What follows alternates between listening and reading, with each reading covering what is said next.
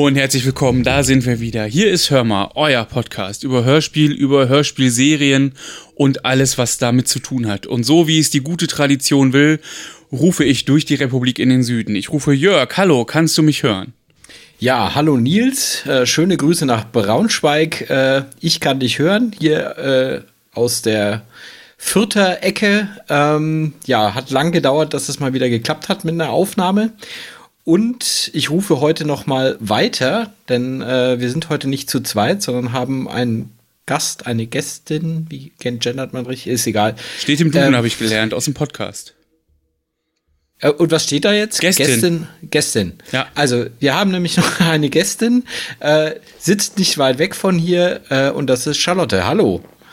Hallo, ich grüße auch in die Runde und hinaus, äh, von zwei Straßen weiter gefühlt vom Jörg. Ähm, ja, ich bin die Charlotte, Jörgs Schwester und wohne sozusagen in der Nachbarschaft und habe die große Ehre, heute mal mit zwei Vollprofis eine Podcast-Premiere zu feiern. Aus gegebenem wer Anlass. Wer sind die? Nein, also. Ja, ich habe auch kurz überlegt. Ja. Das wird ja. sich rausstellen, hoffe ich. Also HörerInnen von uns äh, kennen dich möglicherweise auch schon aus der einen oder anderen Erzählung, weil ich glaube, ich habe hier schon öfter erzählt, dass wir viele Hörspiele natürlich so als Kinder gemeinsam äh, entdeckt haben. Äh, ja, jetzt erleben sie dich auch mal live sozusagen. Ich freue mich sehr. Ja, wir freuen uns auch und sind sehr gespannt auf alles, was heute passiert. Und wenn wir ja in ganz besonderer Weise heute äh, einen Streifzug durch eure Kindheit machen und durch die äh, ja durch die eine oder andere Kassette, die sicherlich in euren Kinderzimmern früher lief. Ähm, Kassette oder waren es auch noch die Schallplatten? Das klären wir vielleicht später. Ähm, äh, bevor wir so richtig in die Folge einsteigen, vielleicht wie immer ein bisschen äh, Hausmeisterei. Es gab ein bisschen Feedback, Jörg. Äh, ja, genau. Ähm, also wir haben zum einen, ja, also es gab, wir haben jetzt, glaube ich, fast ein Jahr lang nicht mehr gepodcastet, deswegen hat sich jetzt einiges äh, angesammelt. Ähm, also, wir haben zum einen hat sich ähm, per Mail gemeldet der Finn Ole Röckendorf und der hat uns eine Hörspielserie oder Hörspiel, ein Hörspiel eigentlich eher empfohlen, nämlich äh, zur Familie Feuerstein. Ähm, und hattest es auch gleich äh, die, die Möglichkeit gegeben, da mal reinzuhören. Ich weiß gar nicht, ob du da schon mal reingehört hast, Nils, oder nee. nicht. Ähm, ich bin da im, im, äh, im Sommerurlaub mal dazu gekommen. Das scheint eine, eine Auskopplung zu sein des Filmtons von dem Kinofilm, der irgendwie mal in den, ah. wann, wann war das? 90er, 2000er? Ja, es muss genau. 90er noch gewesen sein, da gab es einen, einen, Kinofilm. Den, den kenne ich. Ja, genau. Und also ich, das Problem ist, ich kenne den Film kaum, ähm, aber so von den Sprechern äh, her müsste das eigentlich hinkommen. Also er hat sich jedenfalls sehr eine Folge von uns gewünscht. Ähm, jetzt ähm, es, es tut mir leid, dass wir das bisher noch nicht realisieren konnten. Also vielleicht zum Trost, die Folge, die wir jetzt heute aufnehmen, planen wir auch schon seit eineinhalb Jahren. also ähm, ja, ich denke, dass äh, wir, wir tun es auf jeden Fall auf unsere Liste. Ja. Und ich finde es auch tatsächlich mal interessant, weil Familie Feuerstein ist auch wieder was, was so, also zwar nicht dieser Spielfilm, aber halt die Zeichentrickserie, was so ein bisschen in meiner Kindheit oder in unserer Kindheit, Charlotte, also du wirst wahrscheinlich ja. auch. Ähm, ja, also erstmal äh, vielen Dank für den Tipp und äh, wir nehmen es auf ähm, und ja, ähm, schon mal danke dafür. Genau, und dann hat Jens uns noch geschrieben, der sagt ähm, zu unserer äh, Tom und Locke Folge, dass Carsten Bohn ähm, ab 84 gar keine eigenen neuen Musikstücke mehr produziert hat, sondern dass ähm, sozusagen ein, ja, wie soll man sagen, sich mehrere Musiker zusammentaten ähm, und dann Musik produziert hat. Habe ich das richtig wiedergegeben? Ich habe es nicht ganz, ganz ja. verstehen können aus einem Kommentar. Also ich glaube, ich habe ich hab da einfach Quatsch erzählt das letzte Mal. Ähm, also es, gab, es gibt ja, die, die Hörspielkenner wissen das, es gibt ja, ähm, gab ja diese Rechtsstreitigkeiten zwischen Europa und Carsten Bohn.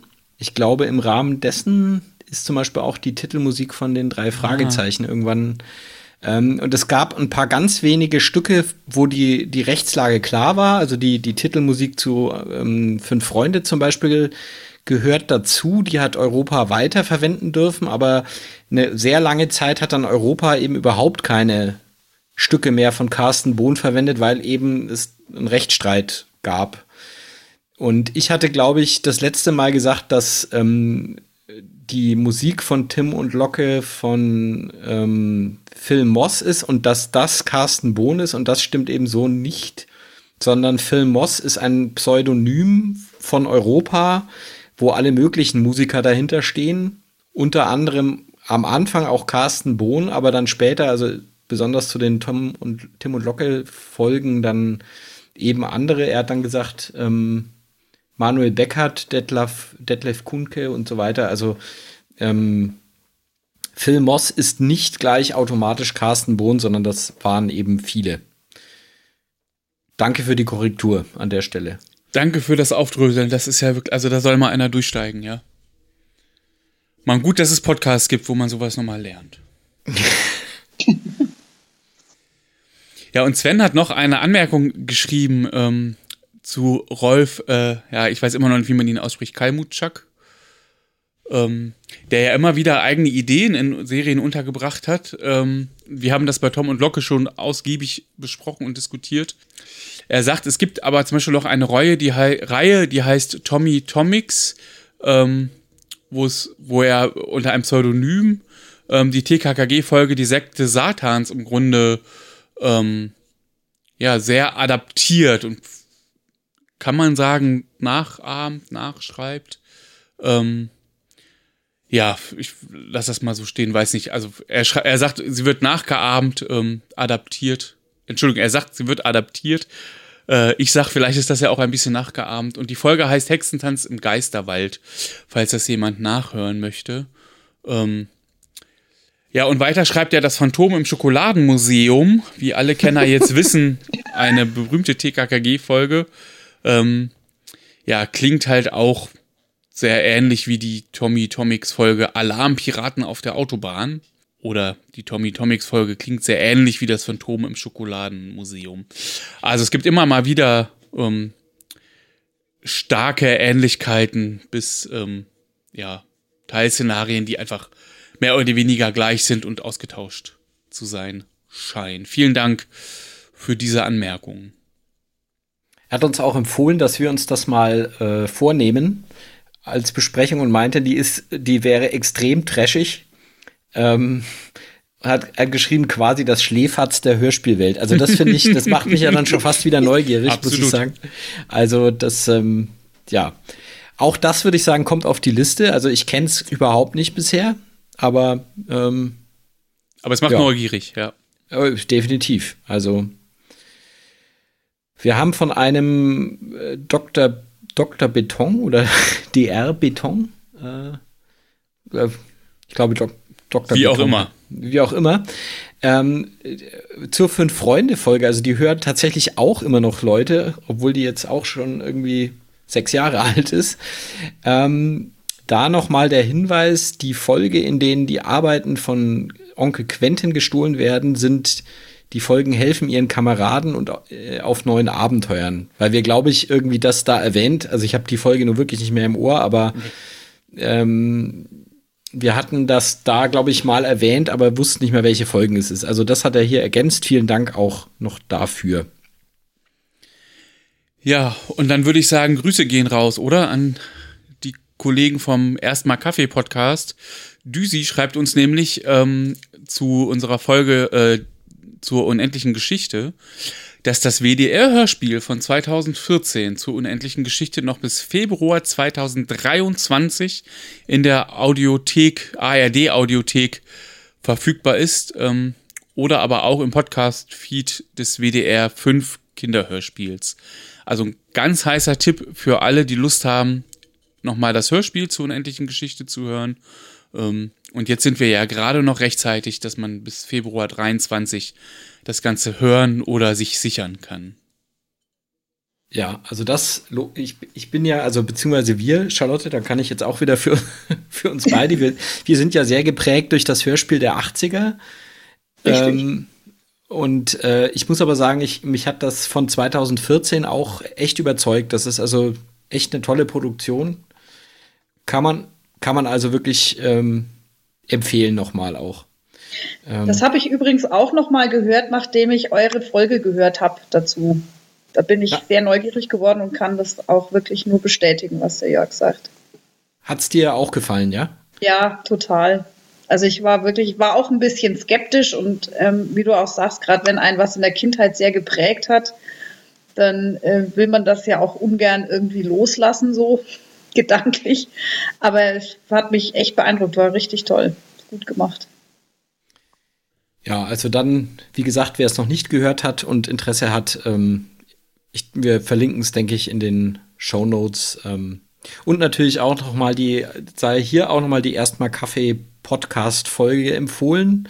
Da haben die sich dem Vergleich zwischen Film und Buch bei der unendlichen Geschichte gewidmet. Haben wir, glaube ich, auch schon mal erwähnt, aber an der Stelle auch noch mal, weil das ist eigentlich auch noch mal eine schöne Ergänzung zu dem Ganzen. Absolut. Ja, vielen Dank für all dieses Feedback und äh, all eure Rückmeldungen. Ähm, ja, sehr spät, aber äh, also wir lesen alles nicht sehr spät, aber wir reagieren und antworten. spät, aber gerne. Jetzt hat Jörg aber auch gerade Luft geholt. Ich wollte dich nicht unterbrechen. Ähm, ich, ich wollte eigentlich nur gerade, weil ich glaube, jetzt haben wir nämlich ähm, äh, Charlotte, also wir haben sie ganz kurz vorgestellt, aber wir haben jetzt irgendwie, du hattest jetzt noch gar keine Möglichkeit, so ein bisschen was zu dir zu sagen. Also wir wissen jetzt schon, du bist äh, meine Schwester und ähm, du bist auch Hörspielhörerin, das kann man so sagen, oder? Richtig, genau. Also ich, du und ich, wir teilen, glaube ich, die Leidenschaft fürs, fürs Hörspiel und ähm, als Kinder sowieso. Also da haben wir ja gemeinschaftlich doch so manche Kassette äh, gehört, also bis dahin, dass man es ja auch wirklich noch auswendig kann. Und so vor allem so die Klassiker, die ihr ja auch immer mal gerne so besprochen habt. Und da freue ich mich immer sehr, wenn ich da Sachen auch wieder höre. Und ähm, ich habe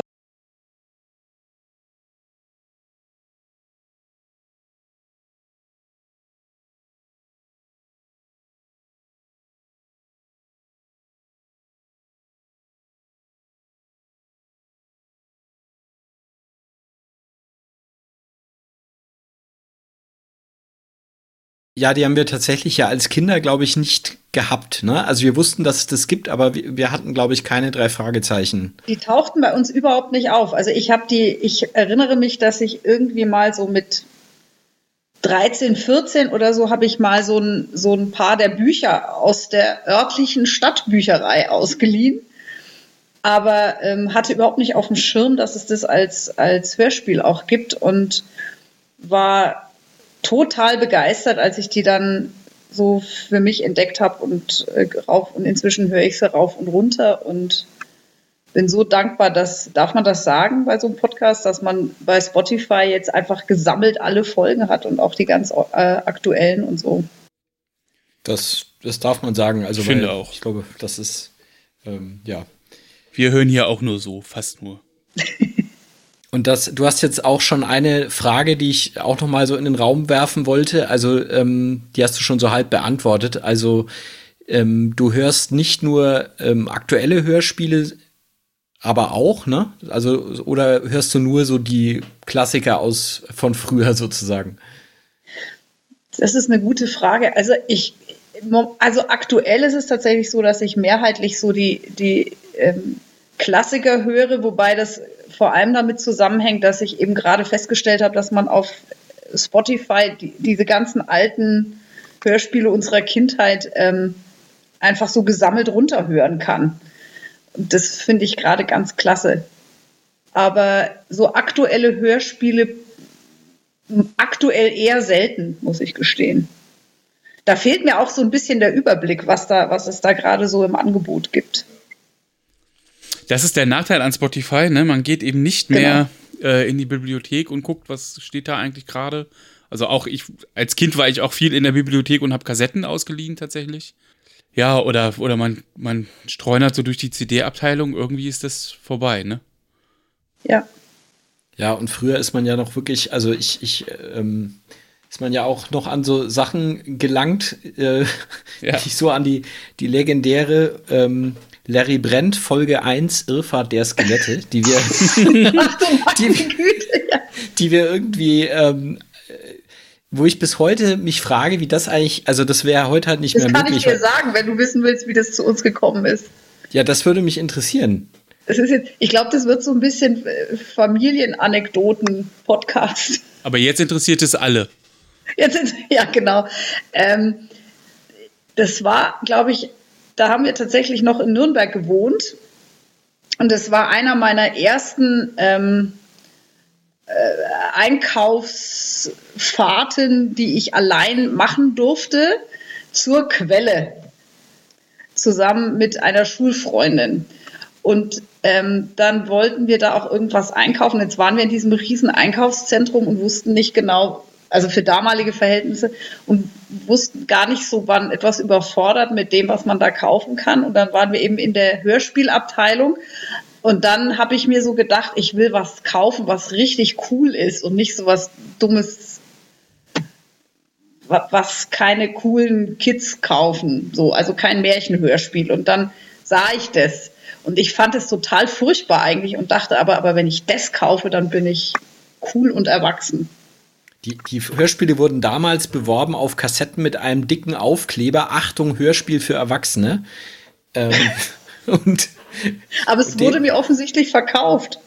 ja, ja, das, ich glaube, das war halt auch in den, das hatten wir, glaube ich, auch schon mal irgendwo ähm, erwähnt, dass halt in den 80ern wurde ja halt so alles, was irgendwie, ja, Hörspiel ist, ist automatisch so Kinder. Weil das war halt auch so diese große Hörspielwelle und da hat man, glaube ich, dann einfach nicht drauf geachtet. Richtig. Aber es führte dann zu diversen schlaflosen Nächten bei mir. Nicht nur bei dir. Es war ein totaler Fehlkauf. Naja, ist, äh, äh, also Larry Brent äh, erfreut sich ja großer Beliebtheit. Also das ist, glaube ich, ähm, ich weiß jetzt nicht, ob speziell diese Folge, aber es ist ja eigentlich schon auch sehr beliebt. Also Maritim legt die auch wieder auf, alle. Also die Hardcore Larry Brent-Fans würden uns jetzt wahrscheinlich widersprechen, aber wir haben es tatsächlich in dem Alter, als wo wir damals waren, war das wahrscheinlich tatsächlich nicht so ganz altersgemäß. Also ich wollte gerade sagen, ich, man muss vielleicht, ich muss meine Äußerung modifizieren. Das war ein Fehlkauf für jemanden, der, ich weiß gar nicht, wie alt ich da war. Also wir waren noch in Nürnberg, also muss ich acht oder neun gewesen sein. Das war also überhaupt nicht. Für jemand, der sich vor den Huibu-Covern gegruselt hat, nicht passend. Nicht passend. okay, ja. Ja, so war das. Ja, dann haben wir jetzt dich auch noch ein bisschen kennengelernt, damit jetzt die Leute auch äh, so ein bisschen ein, so quasi ein Bild zur, äh, zur Stimme dazu haben, zumindest was den Background so angeht. Wir haben ja noch, äh, also, ach, ach so, das, das, eine Frage wollte ich dich noch, äh, wollte ich dir noch stellen. Hast du ein Lieblingshörspiel aus den, also du hast jetzt gesagt, du hast, hörst hauptsächlich von damals. Ist das das, was du uns heute mitgebracht hast oder? Ähm, Ist es schlimm, wenn ich sage nein? nein. Nein, also ich glaube, mein All-Time-Favorite ist tatsächlich gar nicht, das ist dann passt jetzt nicht in ich- tatsächlich nicht in diese in diese Gruppe, die ich normalerweise höre im klassischen Sinne. Das also mein All-Time-Favorite ist tatsächlich äh, Professor van Dusen. ah, okay.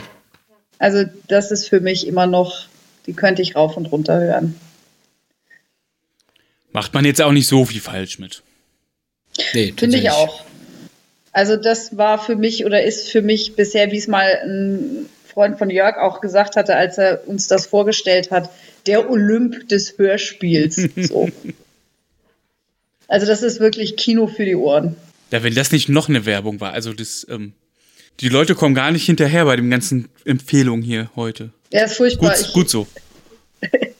Ich wollte gerade gerade gucken, welche Folge ist unsere Van Dusen Folge? Ich weiß es gar nicht, aber habt ihr ähm, den überhaupt schon gemacht? Ja, doch, ihr habt ihn schon gemacht. wir haben ihn schon gemacht, ja. Ähm, War auch schon eine Zeit her, glaube ich. Ja. Ja, ich glaube, Jörg geht es ähnlich wie dir. Ähm, natürlich haben wir das schon gemacht. Wir haben, wir haben natürlich als erstes alle unsere Lieblingshörspiele größtenteils mit abgearbeitet, ist doch klar. Und jetzt, jetzt geht's an die richtig harten Sachen. Jetzt geht's an die ganz harten Die, Sachen. har- Jetzt- die harten Sachen. Jetzt ja. haben wir genug Erfahrung, jetzt trauen wir uns an die schwierigen. Aber bevor wir da so richtig einsteigen, vielleicht tatsächlich, ähm, wo wir gerade schon bei Podcast-Empfehlungen sind, ähm, wir bringen ja manchmal auch immer noch mal äh, tatsächlich eine Empfehlung mit, die wir den Hörerinnen und Hörern mit auf den Weg geben wollen oder ähm, etwas, was wir gerade entdeckt haben und davon kurz erzählen. Äh, vielleicht schieben wir das jetzt ein, bevor wir dann ja in die eigentliche Folge einsteigen. Habt ihr was mitgebracht? Ja, also ich ähm, kann mal starten. Ähm, das, das ist jetzt wahrscheinlich auch was, was ein bisschen äh, außerhalb des Nürnberger Lands ziemlich ähm, äh, niemanden was sagt und auch niemanden interessiert. Aber ich erzähle es jetzt trotzdem, weil ich fand die Idee und die Entstehungsgeschichte sehr lustig. Ähm, man wird wahrscheinlich auch außerhalb von Nürnberg beziehungsweise außerhalb von Bayern nicht Stefan Meixner kennen. Das ist also ein äh, Radiomoderator, der hier ähm, ja in, in Nürnberg in den 90ern äh, hier bei so ein lo paar lokalen Radioständern, äh, Radioständern, Radio, Radiosendern aktiv war. Ähm, äh, also zuerst Radio Gong, dann Radio N1. Wie gesagt, kennt man außerhalb Nürnbergs nicht. Das ist aber in, in, äh, hier in der Region ist das eigentlich mit einer der Jugendradiosender. Da war der relativ lange und hat auch irgendwie so eine, so eine gruselige Morningshow äh, moderiert. Ähm, und ist dann später zu einem etwas größeren äh, bayernweiten Sender, ähm, also Antenne Bayern. Ich denke, das kennt man wahrscheinlich, wenn man durch Bayern schon mal durchgefahren äh, gefahren ist. Ähm, und auch zum Bayerischen Rundfunk. Und hat also alle möglichen Formate da moderiert. Und der hat irgendwie als Kind immer davon geträumt, Busfahrer zu werden und hat dann irgendwann vor ein paar Jahren ähm, beschlossen, er macht jetzt noch mal eine Ausbildung zum Busfahrer und ist jetzt immer noch Radiomoderator, ich glaube bei, bei Bayern 3 aktuell, aber eben auch Busfahrer für den, die Nürnberger Verkehrsbetriebe. Und äh, zwar nur, ich glaube, alle zwei Wochen und dann nur eine Linie und keine Ahnung, aber also theoretisch kann man in Nürnberg, wenn man Bus fährt, äh, mit ihm Bus fahren. Und äh, der hat jetzt eben für den VAG, also das sind, ist hier diese, dieser Verkehrsbetrieb, hat der eben den äh, jetzt so ein, so ein Podcast, der sich so rund um diese ähm, Welt des VAGs dreht und der heißt Busfunk.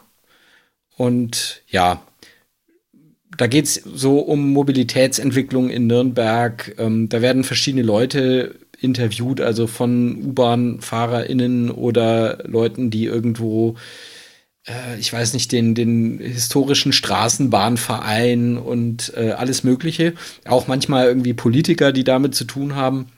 Ist natürlich sehr stark eingefärbt, weil es ein im Prinzip ein Company-Podcast von diesen Verkehrsbetrieben ist. Und wie gesagt, ich weiß nicht, ob es außerhalb des Nürnberger Lands so interessant ist, aber ich, ich höre ihn tatsächlich gerne und wer hier so aus der Region ist, äh, ja, vielleicht interessiert das den einen oder anderen. Also ein ganz heißer Tipp für alle, alle, äh, ja, wo- wobei wer, wer aus Nürnberg und Umgebung hört, hört den das? Podcast eigentlich nicht? Das ist ja die Frage. Na, wer, wer hört uns aus Nürnberg eigentlich nicht? Das ist doch die Frage. Das, äh, das ist, äh, Also von daher ist das doch ein super heißer Tipp, wahrscheinlich für die meisten der Hörerinnen und Hörer. Also Busfunk, haut rein. haut rein. hört, hört rein. Charlotte, wir haben jetzt schon so viel von deinen Lieblingshörspielen gehört, aber hast du uns heute auch eine Empfehlung oder eine Entdeckung oder einen Podcast oder ein Lieblingsstück noch mitgebracht, außer Professor van Dusen? Ja, ähm, das ist jetzt relativ spontan gewesen und ist jetzt leider auch im Vergleich zu dem, was der Jörg gerade vorgestellt hat, mit nicht so viel Lokalkolorit versehen, obwohl doch ein bisschen schon. Ähm, es ist auch eher so ein Mainstream-Podcast, den die meisten wahrscheinlich auch schon kennen. Und zwar ist das äh, Cui Bono. Der hat, da gab es eine erste Staffel ähm, zu Ken Jebsen, war, glaube ich, auch ziemlich erfolgreich, wenn ich das richtig äh, in Erinnerung habe. Und da ist jetzt, ich glaube, seit Mitte November läuft da die äh, zweite Staffel. Wer hat Angst vorm Drachenlord? Da, das sind, glaube ich, insgesamt fünf Episoden. Ähm, ich glaube, vier sind jetzt offiziell schon raus. Und da geht es im Grunde um diese Geschichte vom, wenn ich jetzt richtig den Namen auf dem Schirm habe, Rainer Winkler, dieser YouTuber, der dann unter dem Namen Drachenlord ja doch ein ziemliches Martyrium hat aushalten müssen. Ähm, und das spielt da in der Nähe von Neustadt Aisch, deswegen ist das ein bisschen Lokalkolorit Frankens. Das hat dann ziemlich für Aufsehen gesorgt, weil das äh, doch äh, massiv eskaliert ist in jeglicher Hinsicht. Es gab dann auch einen Prozess. Und da wird im Grunde diese Geschichte so ein bisschen nacherzählt, nachverfolgt, wie das angefangen hat. Es geht auch thematisch, was ich persönlich ganz spannend finde, nochmal so ein bisschen zur Frage, ähm, wie ist das überhaupt gekommen? Also überhaupt so diese, diese Faszination von, vom echten Leben, was aber ja auch so wirklich nicht immer echt ist, sondern auch nur irgendwie ja da selbst die, die echt unterwegs sind, Rollen spielen. Ähm, also da geht es dann auch, wird so ein Rückblick gemacht auf, auf die Anfänge von Big Brother und was da äh, in Gang gekommen ist. Also das ist ziemlich spannend und gut gemacht und bringt einen wirklich auch sehr ins Nachdenken. Gerade als dann im Rahmen der Prozesse auch die Schuldfrage gestellt wird. Es geht, also der äh, Rainer Winkler ist ja angeklagt worden dann wegen Körperverletzung, glaube ich, unter anderem und wurde dann ursprünglich auch für zwei, bekam eine Gefängnisstrafe, zwei Jahre auf, ohne Bewährung, glaube ich sogar. Ähm, und das ist dann nochmal revidiert worden. Aber das ist, ja, also lohnt sich zum Hören und macht sehr nachdenklich, finde ich. Also es ist nicht reine Unterhaltung, das kann man nicht sagen. Das ist manches ist starker Tobak, also habe ich auch äh, empfand ich auch so. Wobei sie es eigentlich sehr gut machen, dass sie es äh, auch so ausgleichen. Ne? Also ich, ich habe so den Eindruck, es wird jetzt nicht, also es wird auch so ein bisschen aufgezeigt, wo halt, ähm, dass es, wo der halt auch einen Anteil hatte an den Sachen, die passiert sind. Ne? Das finde ich eigentlich ganz gut. Naja, und wie solche Dinge einfach eskalieren können. Und tatsächlich, wie ich finde, auch die Frage, inwieweit gibt es Möglichkeiten, das Ganze auch wieder auszubremsen, wenn sowas mal in Gang gekommen ist, so eine Dynamik. Ja. Also geht es überhaupt? Ja. Ich weiß nicht, Nils, kennt man, kennt man diesen Drachenlord in, in, in Braunschweig? Also äh, Bekommt man da was mit oder ist das wirklich hier nur so? Also hier in der Region war das vor ein paar Jahren wirklich großes Thema, aber. Also ich weiß echt nicht, ob ich da sozusagen repräsentativ für bin. Äh, ich ich kenne es nicht. Also ich habe jetzt sehr gespannt zugehört. Ich finde es, find es hochinteressant, ähm, da mal reinzugucken und reinzuhören vor allen Dingen. Ähm, aber also ich habe es nicht mitgekriegt, sagen wir so. Und in den Kreisen, wo ich so unterwegs bin, war es nicht Thema. Aber also wie gesagt, hier in der Gegend war es mehr oder weniger dann doch recht bekannt. Also spätestens dann, als die, äh, als dann der, der zweite Prozess eben lief. Der erste war in, in Neustadt Aisch und dann ähm, der zweite entscheidende Prozess dann hier direkt in Nürnberg.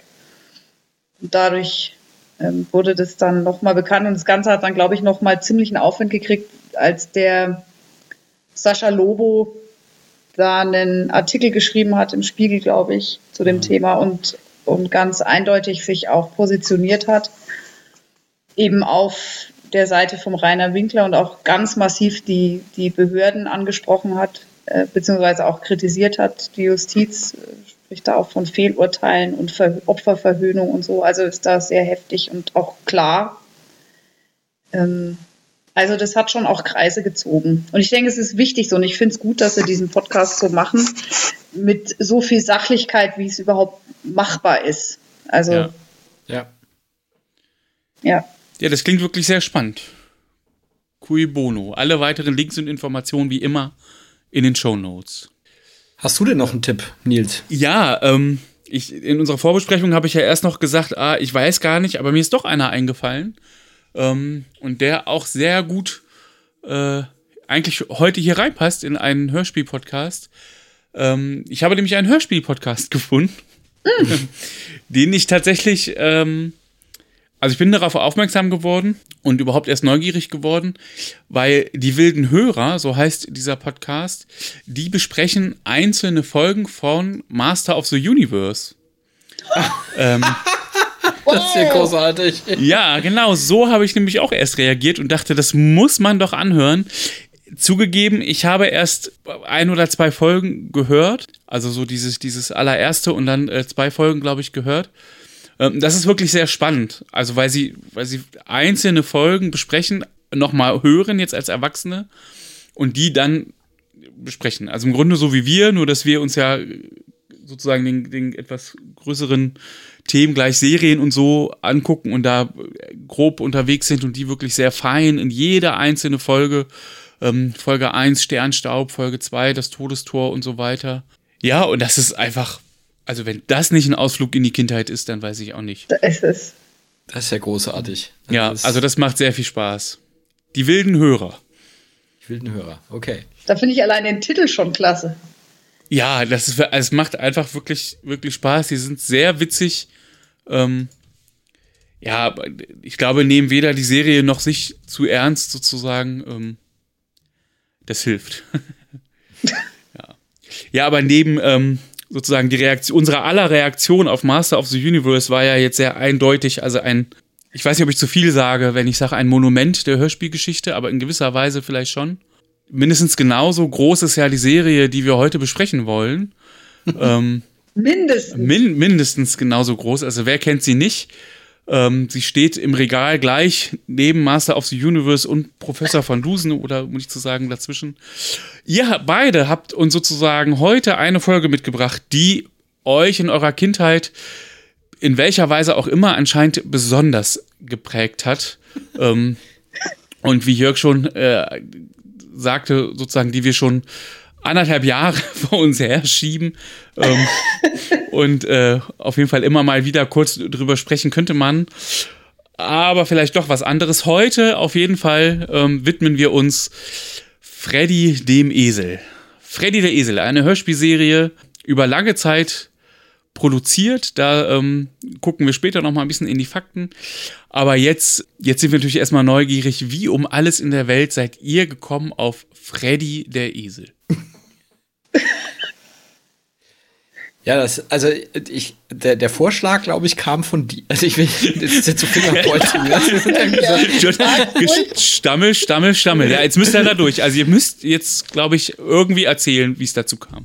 Also ich, ich kann nur sagen, dass, also meine Erinnerung ist, dass wir irgendwann mal, ich vermute zu einem Weihnachtsfest, die ähm, Kassetten mit der ersten und der zweiten Folge irgendwie auf dem Gabentisch hatten. Also das deswegen vermute ich Weihnachten, weil das wahrscheinlich so ein typisches, ähm, da kriegt dann jede, jedes Kind eins äh, Geschichte war. und dann hat halt, hat, hat halt einer die erste und, und die, die, die, die zweite, die, also das jeweils, ich weiß nicht mehr, wer, wer was hatte, keine Ahnung. Ähm, ich erinnere mich noch nicht mal mehr ans Weihnachtsfest. Ja, ich bin mir auch nicht sicher, ob es Weihnachten war, aber ich habe so die Vermutung, weil wir das, also ich erinnere mich schon noch, dass wir die irgendwie zusammengeschenkt bekommen haben. Und ja. ich vermute eben, dass das dann so ein, ja. Halt Weihnachten, so dieses, Ostern, Nikolaus, irgendwie so wahrscheinlich. Ja, ir irgendwie sowas, ja. Und sag mal, wie alt werdet, werdet ihr wohl ungefähr gewesen sein, als das bei euch einzog? Also ich, ich tippe mal auf ich war, war vermutlich so zwischen sieben und acht, kann das sein? Das könnte hinkommen. Also du ich, warst ich, entsprechend jünger. Ich, ich also war, so ich war im Kindergarten noch. Ziemlich sicher. Okay. Also das heißt, da muss ich so fünf gewesen sein vielleicht und du ja. Da ja, kommt's hin. Ungefähr. Ja.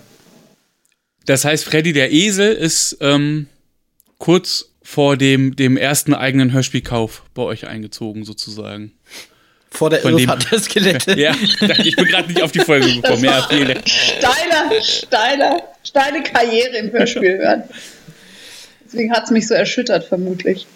Also ich, äh, ich erinnere noch sehr genau, dass wir das, ich weiß eben nicht mehr bei welchem Anlass, ich erinnere mich, wie ich diese Kassette in der Hand hielt und völlig irritiert war, weil Kassette hieß für mich Hörspiel, hieß für mich irgendwie Pumuckel oder so, also meistens Pumuckel, also irgendwie, ich, es hat mir überhaupt nichts gesagt. Und ich war für einen Moment echt total irritiert und ich glaube sogar, auch als wir das zum ersten Mal gehört haben, konnte ich damit nicht viel anfangen. Und wir sind uns auch etwas uneins, wem wir dieses Präsent überhaupt zu verdanken haben. Also der Jörg meint, es wäre unsere Großmutter gewesen, väterlicherseits. Ich bin fest davon überzeugt, dass es einer unserer Onkels war.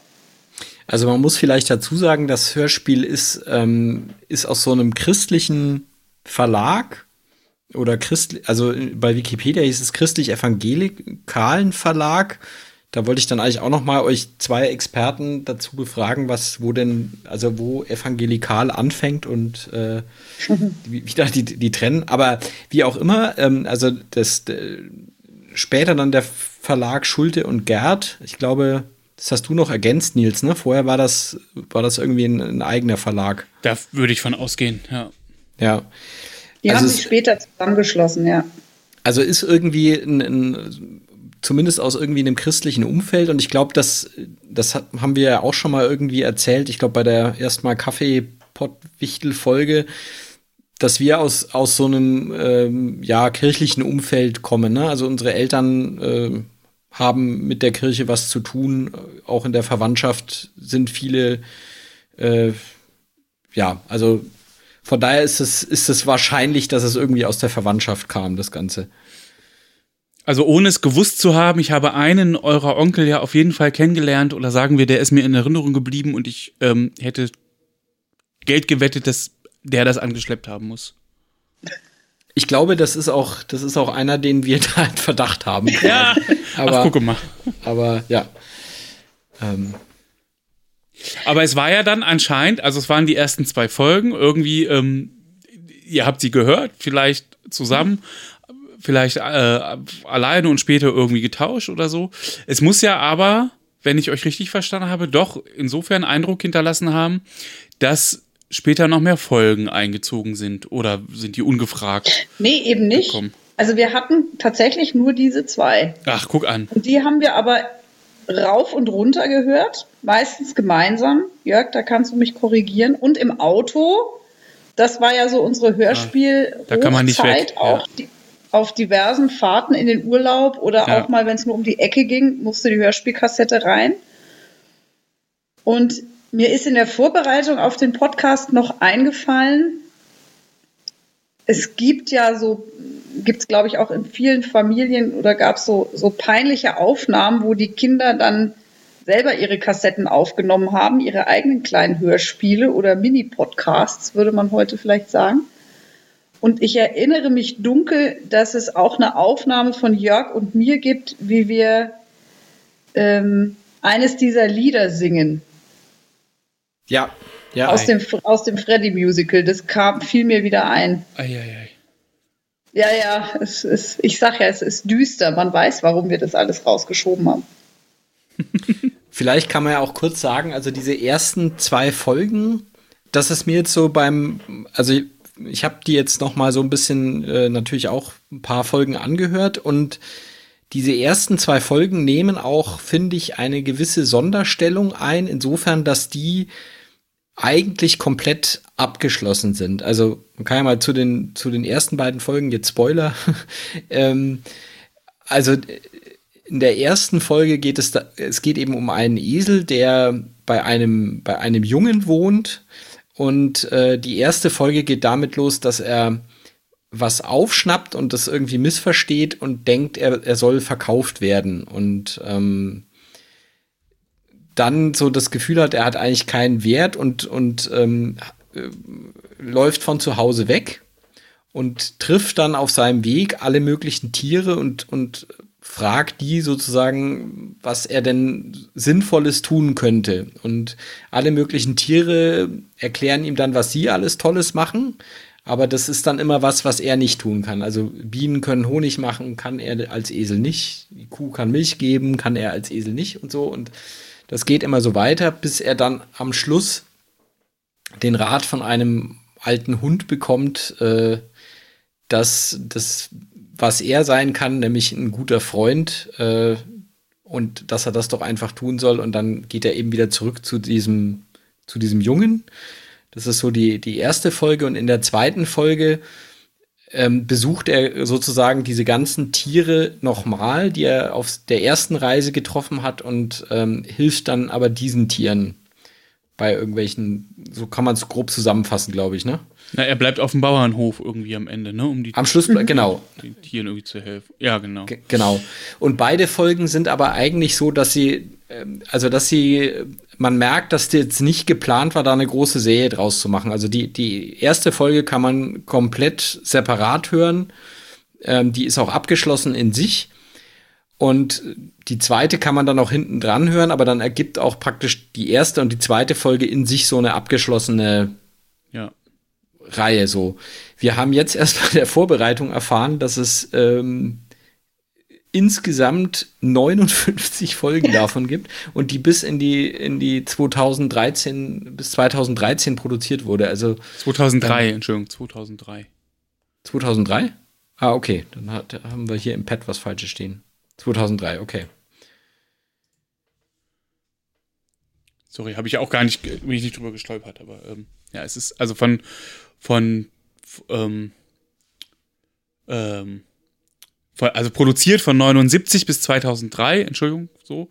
Äh, und wir hatten das vorhin schon mal ganz kurz, dass, ähm, dass aber ab 85, also ein paar Jahre später, nach, nach dem ersten Produktionsjahr, ähm, eben über einen Verlag vertrieben wurde, nämlich ab 85 über den Schulte und Gerd Verlag, äh, auf den kommen wir bestimmt nachher noch mal ein bisschen zu sprechen.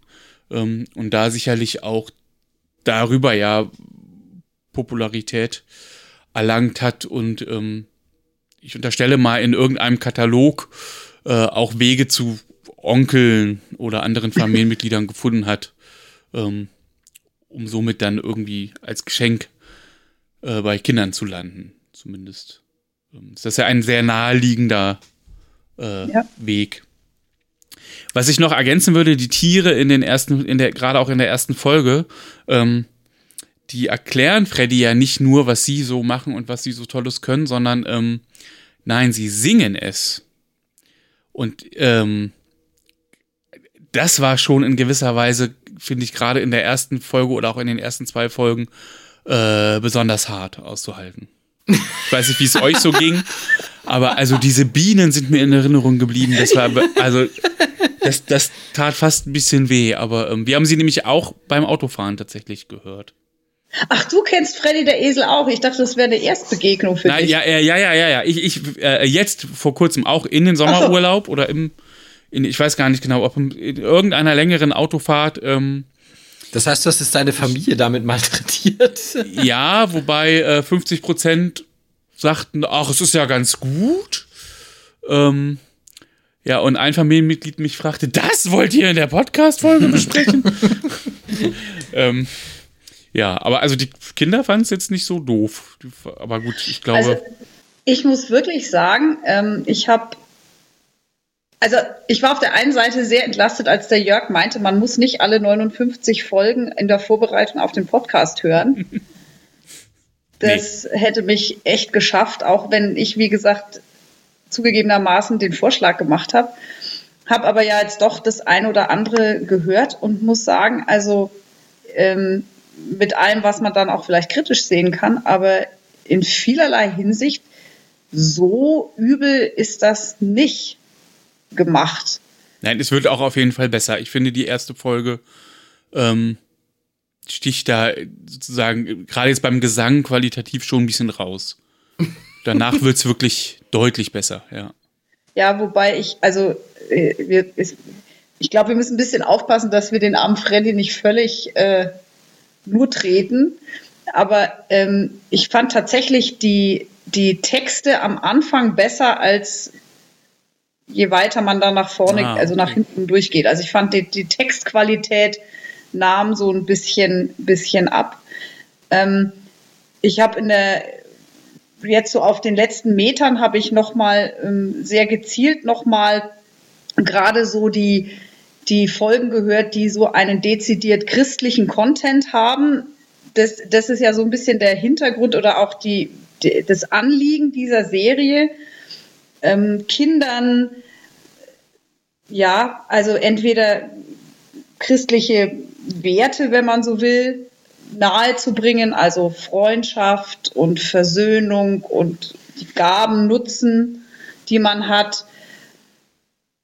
Und unter anderem eben auch Sachen wie Ostern, Weihnachten oder dann später auch tatsächlich, es gibt ja dann noch so diese äh, mit Freddy durch die Bibel, wirklich Ja. ganz konkrete Bibelgeschichten zu, nachzuerzählen. Und das machen die wirklich gut und sehr kindgerecht, muss ich sagen. Hat mich selber überrascht. Ich hatte am Anfang etwas Sorge ähm, und dachte, äh, mal gucken, ähm, so ein christliches Hörspiel, na, hören wir mal rein. Ich finde es tatsächlich ähm, jetzt mal, also ist jetzt ja auch vielleicht so ein bisschen, ähm, ja, wie du sagst, es ist, ist nicht ganz so schlimm, wie wir jetzt vielleicht hier tun. Ähm, aber ich finde, es ist gut gelungen, nicht mit dem Holzhammer zu kommen. Ja. Und zu sagen, ähm, ich kenne da auch, ähm, zumindest auch so aus Erzählung und von mal rein gehört, ein Stück oder so, äh, andere, andere Hörspiele oder andere Geschichten, ohne dass ich sie namentlich nennen könnte, vielleicht habe ich es verdrängt.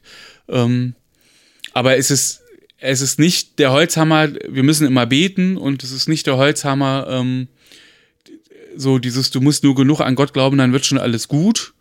Ähm, Sondern es sind eben wirklich im Grunde die Werte, die vermittelt werden von, ähm, also vielleicht auch ein bisschen platt in der ersten Folge von, du kannst ja ein guter Freund sein und dann, ähm, aber es ist halt dadurch einfach auch vielleicht kindgerecht, also weil es halt auch kleinere Kinder so verstehen, worum es halt eben irgendwie geht. Man muss, also was ich mir so noch überlegt habe, auch bei der, bei der Vorbereitung dieser Folge, ähm, was man, finde ich, diesen, auch jetzt gerade den, den ersten Folgen äh, anhört, sozusagen, ähm, ist so ein bisschen die, die Pädagogik der, der 60er, 70er Jahre und so diese, ja, also da, bis dahin gab es ja, ähm, also war, wenn man jetzt zum Beispiel die Pumuckl-Folgen sich aus den frühen 60ern sich anschaut, da ist es ja Pädagogik halt oft so, naja, die, die Kinder sollen im Idealfall artig und nett sein und gehorchen und ähm, äh, das ist bei Pumuckl zum Beispiel auch alles sehr liebevoll, aber man merkt ja da schon, dass, dass irgendwie ähm, ja, Meister Eder dann schon auf Gehorsam und äh, das Pumuckl folgt Ja. und sowas hört. Und in den 60ern gab es ja dann sehr viele so, ähm, eigentlich so eine Tendenz ähm, in der Pädagogik, da neue Wege zu gehen, was dann zum Teil sehr absonderliche Blüten trieb, also so dieses, dieser Stichwort äh, antiautoritäre Erziehung, wo man dann gesagt hat, man setzt Kindern jetzt überhaupt keine Grenzen und lässt die einfach alles selber rausfinden. Das ging gelinde gesagt ein bisschen vor den Baum. Ähm, aber es sind natürlich auch sehr viel so, so Sachen, die bis heute, glaube ich, in der Kindererziehung äh, nicht mehr hinterfragt werden. Also Stichwort gewaltfreie Erziehung ähm, oder eben wie, wie wichtig Kreativität und, und, und ähm, ist und wie, wie sehr man auch die spezifische Psyche von Kindern anders betrachten muss als von Erwachsenen. Das ist ja so alles so 60er, 70er ähm, entstanden und ich finde die, also bei Freddy der Esel merkt man, dass so dieses, also insbesondere in den ersten Folgen merkt man das deutlich, dieses, es ist wichtig, dass Kinder irgendwie ihren eigenen Wert haben, ihre eigene, dass sie irgendwie sich wertvoll fühlen, sich, ne? Also das, das waren einfach Ansätze, die, glaube ich, so vorher in der Pädagogik noch gar nicht so Ja. ähm, Also, weiß ich nicht, war jetzt nur so ein, so ein Gedanke. Ich habe da noch so an diese, auch an diese Bilderbücher gedacht, die in den 70ern rauskamen. Hier, ähm, wie heißt es? Das kleine Ich bin ich und Frederik und diese, die gehen alle, also waren plötzlich sowas, wo man gesagt hat, man muss irgendwie mit, mit, mit Kindern anders umgehen, als man das bis daher gemacht hat. Und ich finde, das hört man diesen Hörspielen ab an. Ich weiß nicht, wie, wie ihr das erlebt. Ich hatte da noch gar nicht in die Richtung, ehrlich gesagt, so viel drüber nachgedacht. Ähm, ich hatte das ein bisschen abgetan unter, naja, ist halt einfach erzählt und ähm, so ein bisschen plakativ vielleicht. Ähm, ja, womöglich geht es auch in die Richtung, ich, also ich kann das schon gut nachvollziehen, was du sagst und das auch ähm, für, für Freddy den Esel, glaube ich, ja, gut unterschreiben. Ich habe beim Hören die die ganze Zeit eher gedacht, oder was mich mehr so beschäftigt hat, war, wie ist das wohl entstanden? Also ich habe viel mit mir dann darüber sinniert, ähm, wie, wie kommt man halt auch auf die Idee, sowas zu machen, aus welchem Kontext kommt das und so, ja, dann gerade ja so früh, also die ersten Folgen halt irgendwie Ende der 70er produziert. Ähm, und habe dann gedacht, ähm, es klingt für mich so ein bisschen, so die erste Folge wie so ein Gemeindeprojekt. Mhm. Also da sind irgendwie ein paar Leute zusammen, vielleicht so ein paar Familien irgendwie. Ich meine, da, da waren auch, auch Kinderkirchen und Kindergottesdienste noch ganz anders gefüllt, vielleicht als heutzutage. Und irgendwer, irgendein Pastor, Gemeindereferentin, wie auch immer, haben sich zusammengesetzt und mal so ein Hörspiel gemacht und aufgenommen. Ich finde, so klingt es ein bisschen.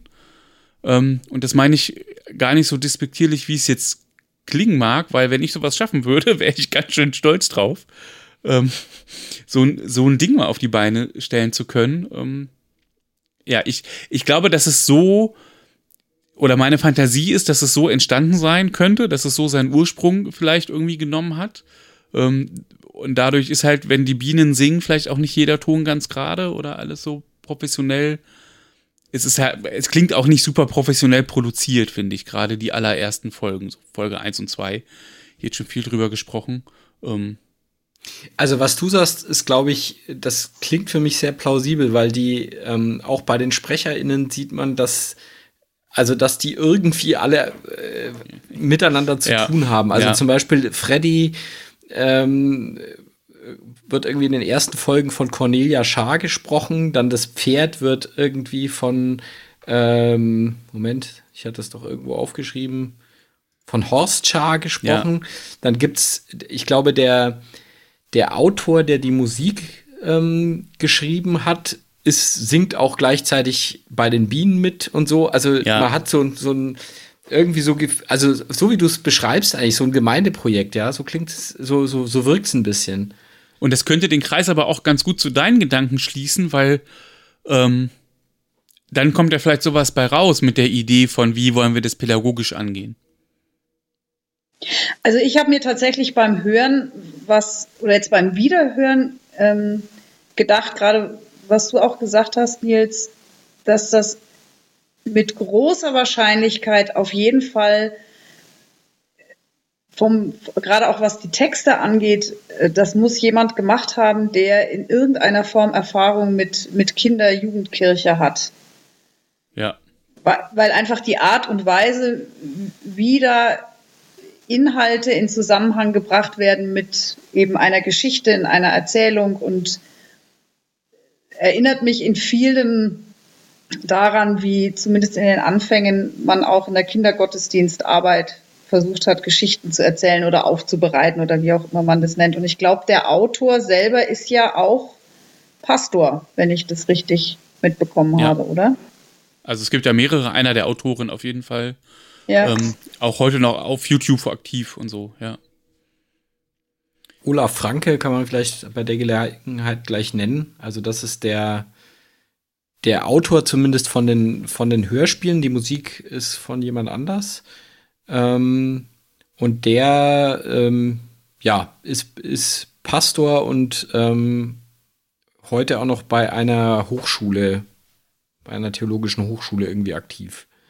An einer christlichen Volkshochschule in Hamburg. Ach, christliche Volkshochschule, genau. Ja. Und der ist tatsächlich, ähm, das schon mal einzuschieben, das finde ich ganz spannend. Also ihm begleitet das anscheinend seit dieser Zeit. Ähm, es gibt in seinem YouTube-Kanal, äh, wir verlinken das, gibt es, ähm, äh, ja, ich will nicht sagen Neuauflagen, aber halt doch auch ein bisschen. Also er hat tatsächlich gerade die ersten beiden Folgen nämlich genommen und nochmal, ähm, also bebildert, es gibt Bilder dazu. Ähm, und zum Teil gibt es auch neue Lieder. Ich habe die nicht gehört, ich habe nur, oder auch nicht gesehen. Ich habe nur gesehen, dass es die gibt. Ähm, also der beschäftigt sich auch jetzt noch mit Freddy und seinen Freunden.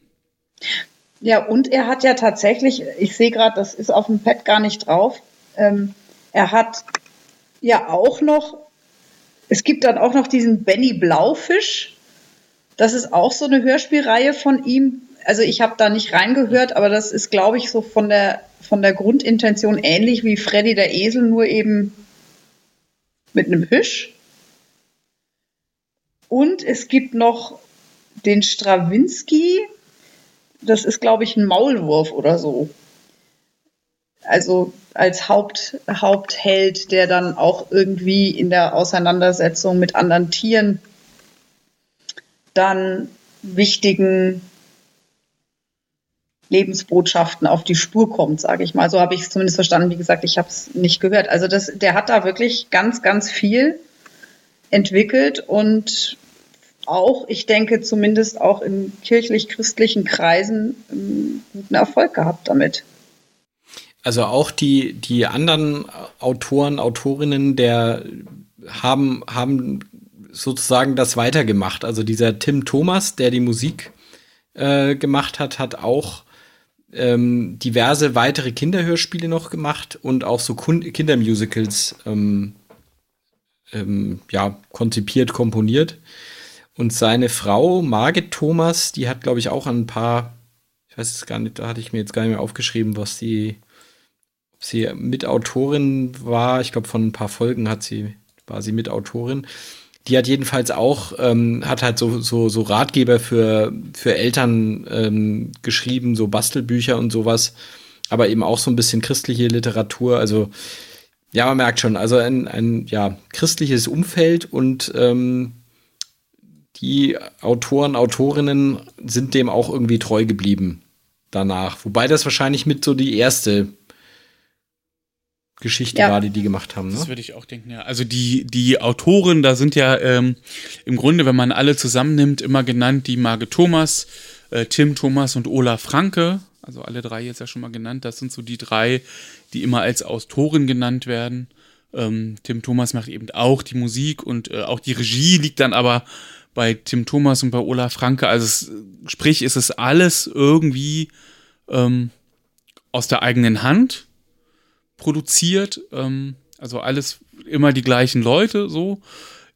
Das macht es ja wahrscheinlich auch einfach zu so einem Herzensprojekt, was man halt dann über einen langen Zeitraum macht oder jetzt nochmal wieder Videos auf YouTube veröffentlicht.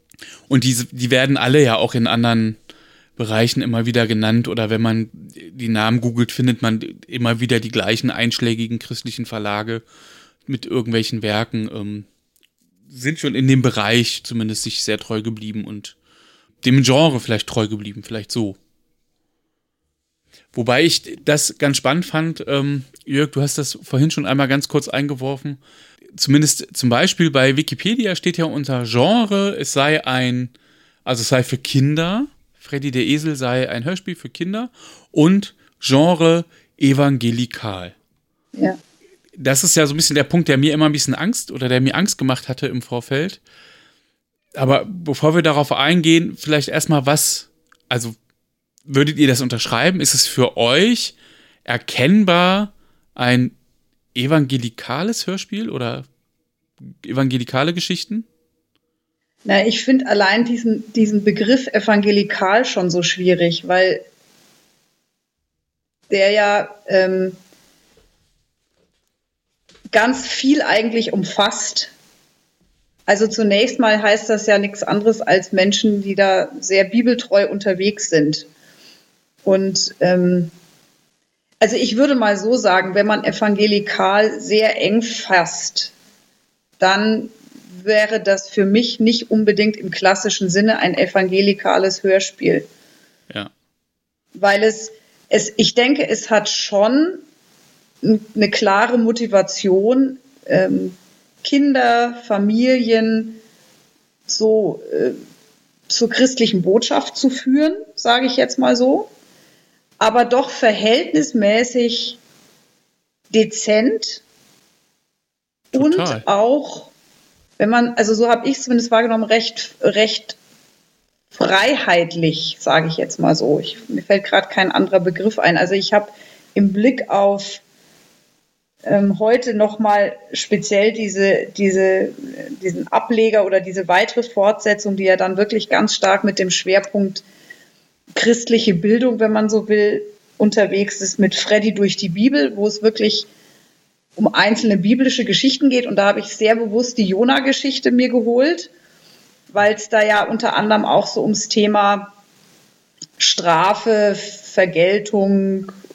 und dann Barmherzigkeit Gottes geht. Und das kann man ja auch sehr schnell, sehr gesetzlich umdeuten, auch für Kinder. Und ich fand es ganz spannend, wie die das gelöst haben. Also in einer Art, wo ich jetzt sagen würde, ja, da kann ich, da kann ich e-, echt gut mit und das gut so hören. Und trotzdem ist die Botschaft ganz, ganz klar da. Also ich würde es nicht für im klassischen Sinne evangelikal bezeichnen. Man kann es ja, glaube ich, sagen, ne, dass ihr beide vom, vom Fach seid sozusagen. Ne? Also Nils, äh, du, du, hast es, glaube ich, wir haben das, glaube ich, ja schon mal erwähnt, dass du Diakon bist. Ja, ja, das ist ja kein Geheimnis. Du bist, ja. du bist äh, und äh, Charlotte, du bist Pfarrerin. Also ihr beide seid äh, jetzt quasi die Experten. Ich bin der Laie. Ähm, ich habe dabei festgestellt, dass ich eben überhaupt keine also Definition habe, was evangelikal ist, sondern dass ich viel, also was weiß ich, sowas wie, wie hier in Texas den, den Bible Belt, ja, wo man dann irgendwie Leute, die ähm, ja, keine Ahnung, ähm, Homosexualität verbannen wollen und äh,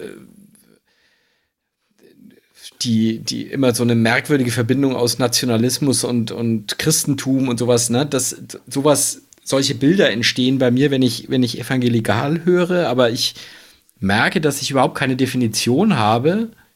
Und, und wenn ich versuchen würde zu definieren, lande ich irgendwie bei besonders fromm.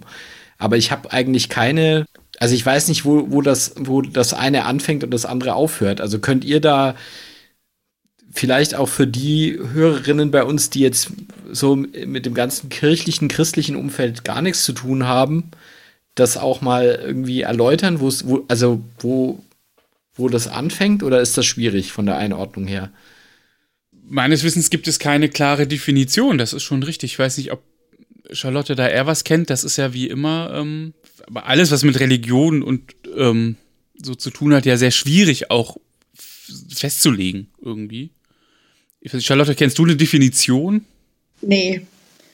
Also ich habe ja, es ja vorhin auch schon gesagt, also das, das macht es eben so schwierig, weil der Begriff evangelikal, da kommen ganz schnell so Bilder, wie der Jörgs gerade geschildert hat, aber tatsächlich ist es ja wirklich nur ein, ich sag mal, ganz extremes Beispiel. Und wenn man es mal vom Begriff her anschaut, heißt evangelikal in erster Linie wie du es jetzt auch nochmal gesagt hast, Jörg, fromm, und ich sage es jetzt mal im allerbesten Sinne, das sind Christinnen, Christen, die sagen, wir beziehen uns sehr bewusst und sehr klar in unseren Lebensvollzügen auf die, auf die Bibel, auf die Heilige Schrift.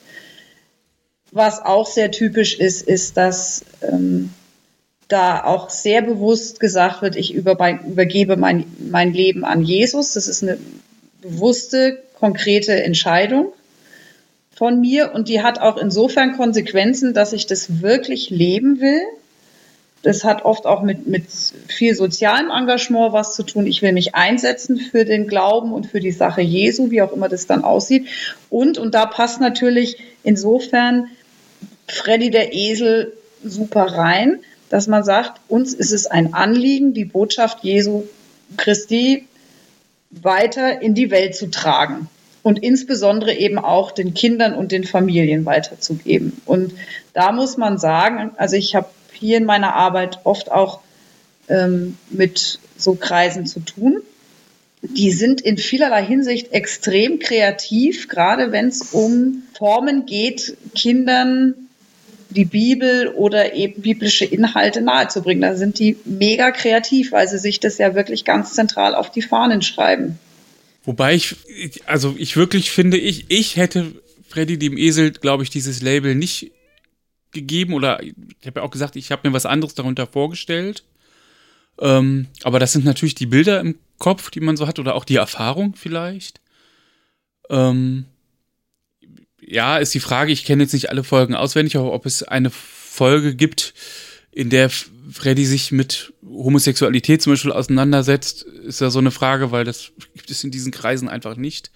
Ähm, und also alle, die irgendwie mit oder in oder bei Kirche arbeiten, ähm, haben sicherlich Kontaktpunkte und Beziehungspunkte immer wieder ähm, zu so, also man sagt ja auch oft in Anführungsstrichen Hardcore-Christen, also ich hätte dieses Label nicht gegeben, weil ich wirklich erwartet hätte viel mehr den Holzhammer.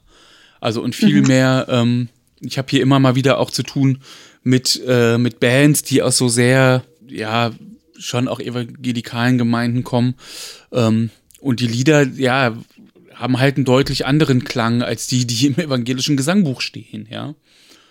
Und aber, aber die Abgrenzung ist ganz schwierig, das finde ich auch. Und äh, eine Definition wird es, glaube ich, in dem Sinne nicht, nicht gut geben können. Ich habe jetzt mal auf Wikipedia geguckt und im Grunde, also Evangelikalismus ist eine theologische Richtung und innerhalb des Protestantismus, gut, soweit alles klar, ja, geht zurück auf den Pietismus, auf den Methodismus, ähm, auf die Erweckungsbewegung im 18. Jahrhundert und stellt eben die Bibel als eine der allerhöchsten Autoritäten für sich und das, was da drin steht, ähm, sozusagen. Also ja, die Bibel ist eine der höchsten Autorität.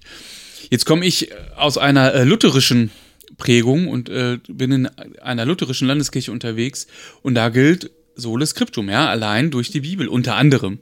Also allein durch die Schrift.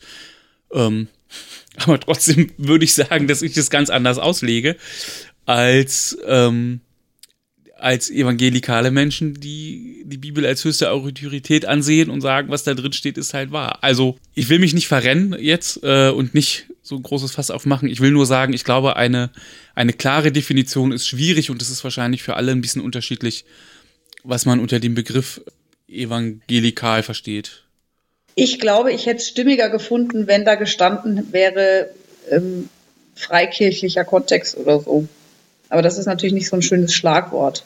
Ich glaube, das Evangelikal bezieht sich auch eher auf diesen Verlag. Und ich muss auf gestehen, Verlag, ich, ne? ja. ich habe bei dem Verlag, ich meine, da habe ich mal kurz so ein bisschen durchs Programm geguckt. Da kann ich jetzt auch wenig zu sagen. Also das, ja, das ist ein christlicher Verlag. Mir erschien das jetzt nicht anders als das, was ich, was man halt so an, an christlicher Literatur kennt. Ne? Also ja. was man in Anführungszeichen, also ich meine, klar, in dem Umfeld dann, ähm, aber das erschien mir jetzt nicht irgendwie sehr abwegig so. Ne? Also nee. von daher, da muss man wahrscheinlich mit dieser Kategorisierung wirklich ein bisschen aufpassen. Ähm, nebenbei übrigens, ich habe diesen Verlag natürlich, ihr kennt das, angeschrieben und gefragt, ob wir Einspieler mhm. verwenden dürfen. Sie haben sich aber leider nicht gemeldet. Ähm, Wie immer halt. Das ist, ähm, ja, ich meine, mir ist es ja manchmal noch lieber, sie melden sich also wenn sie sich nicht melden, ist es halt oft einfach so, dass sie damit nichts anfangen können oder ähm, es gibt ja andere Labels, die das von vornherein verbieten. Und das finde ich dann ja. immer irgendwie besonders schade. In dem Fall denke ich einfach, vielleicht ist die Mail auch untergegangen oder was weiß ich. Sonst hätten wir euch natürlich gerne auch hier was präsentiert daraus. Ich fand nochmal interessant, Nils, dass du gesagt hast, du fandst die Musik am Anfang äh, gewöhnungsbedürftig, sage ich mal weil ich tatsächlich die in den ersten, aber das mag jetzt nostalgische Verklärung sein, ich fand die in den ersten Folgen, fand ich die musikalisch relativ gut, also so vom, vom Arrangement her und von den auch so, also du hast die Bienen zum Beispiel zitiert, ich meine, das ist mehrstimmiger Kanon, ja, wo ich gedacht habe, ist eigentlich im Vergleich zu dem, was man sonst so an Kinderliedern und so hat, fand ich das gar nicht schlecht. Und ich fand dann nachher, ähm, da finde ich zum Teil die, die Folgen witziger, aber die Musik schlechter, weil man dann irgendwie, also so, so akustisch wirkt es für mich dann immer, als würde einfach ein Keyboard vor sich hin dudeln. Also das fand ich jetzt interessant, weil, weil du hattest da offenbar einen anderen, einen anderen Eindruck von dem Ganzen. Ähm, also nee, das du. Ja, Entschuldigung. Nee, ähm, ähm, das stimmt schon, weil äh, inhaltlich ist das völlig richtig. Also das ist, äh, genau, die Bienen gerade singen ein, also absolut toll, einen mehrstimmigen Kanon. Ähm, aber ich, also mir tat es einfach in den Ohren weh. Also die, die, die Tonhöhe ist, also es, es, es ist ja sehr gepitcht, also so hoch singt ja keiner und das, die Stimmen wurden natürlich ein bisschen auf Bienen, ähm, auf Bienen angepasst und es ist mir völlig klar, wenn das wirklich aus 1979 stammt, ähm, da waren die Möglichkeiten auch anders als heute. Ähm, da hat man das noch mit einem irgendwie Achtspur-Rekorder einfach mal ein paar UPM schneller. Ja, ja, ja, irgendwie so, genau. Ähm, also, und, und wenn wir dann von dieser Theorie Gemeindehörspiel weiter ausgehen, also ist das auch alles natürlich noch viel schwieriger.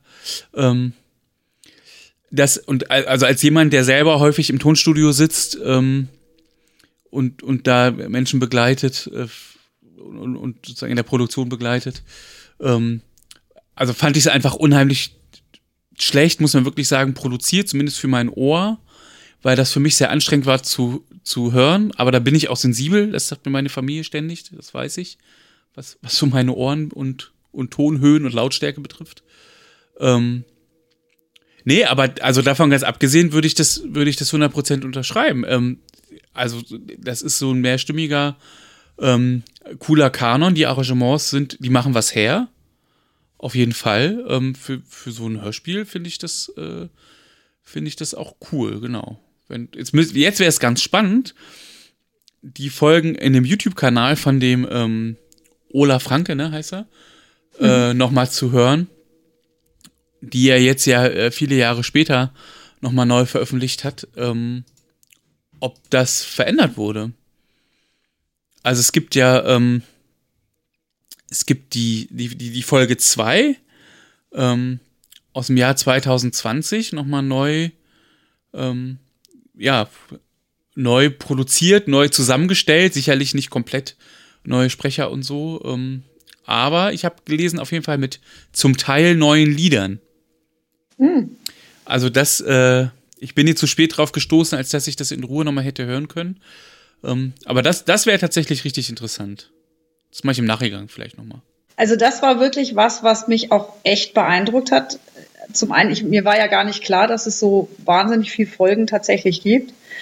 Und dass die ja offensichtlich wirklich für jede Folge einen Satz Lieder komponiert ja, haben und Wahnsinn. geschrieben. Und das äh, heißt was. Und das sind ja pro Folge, ich glaube, drei bis vier äh, Songs da drin.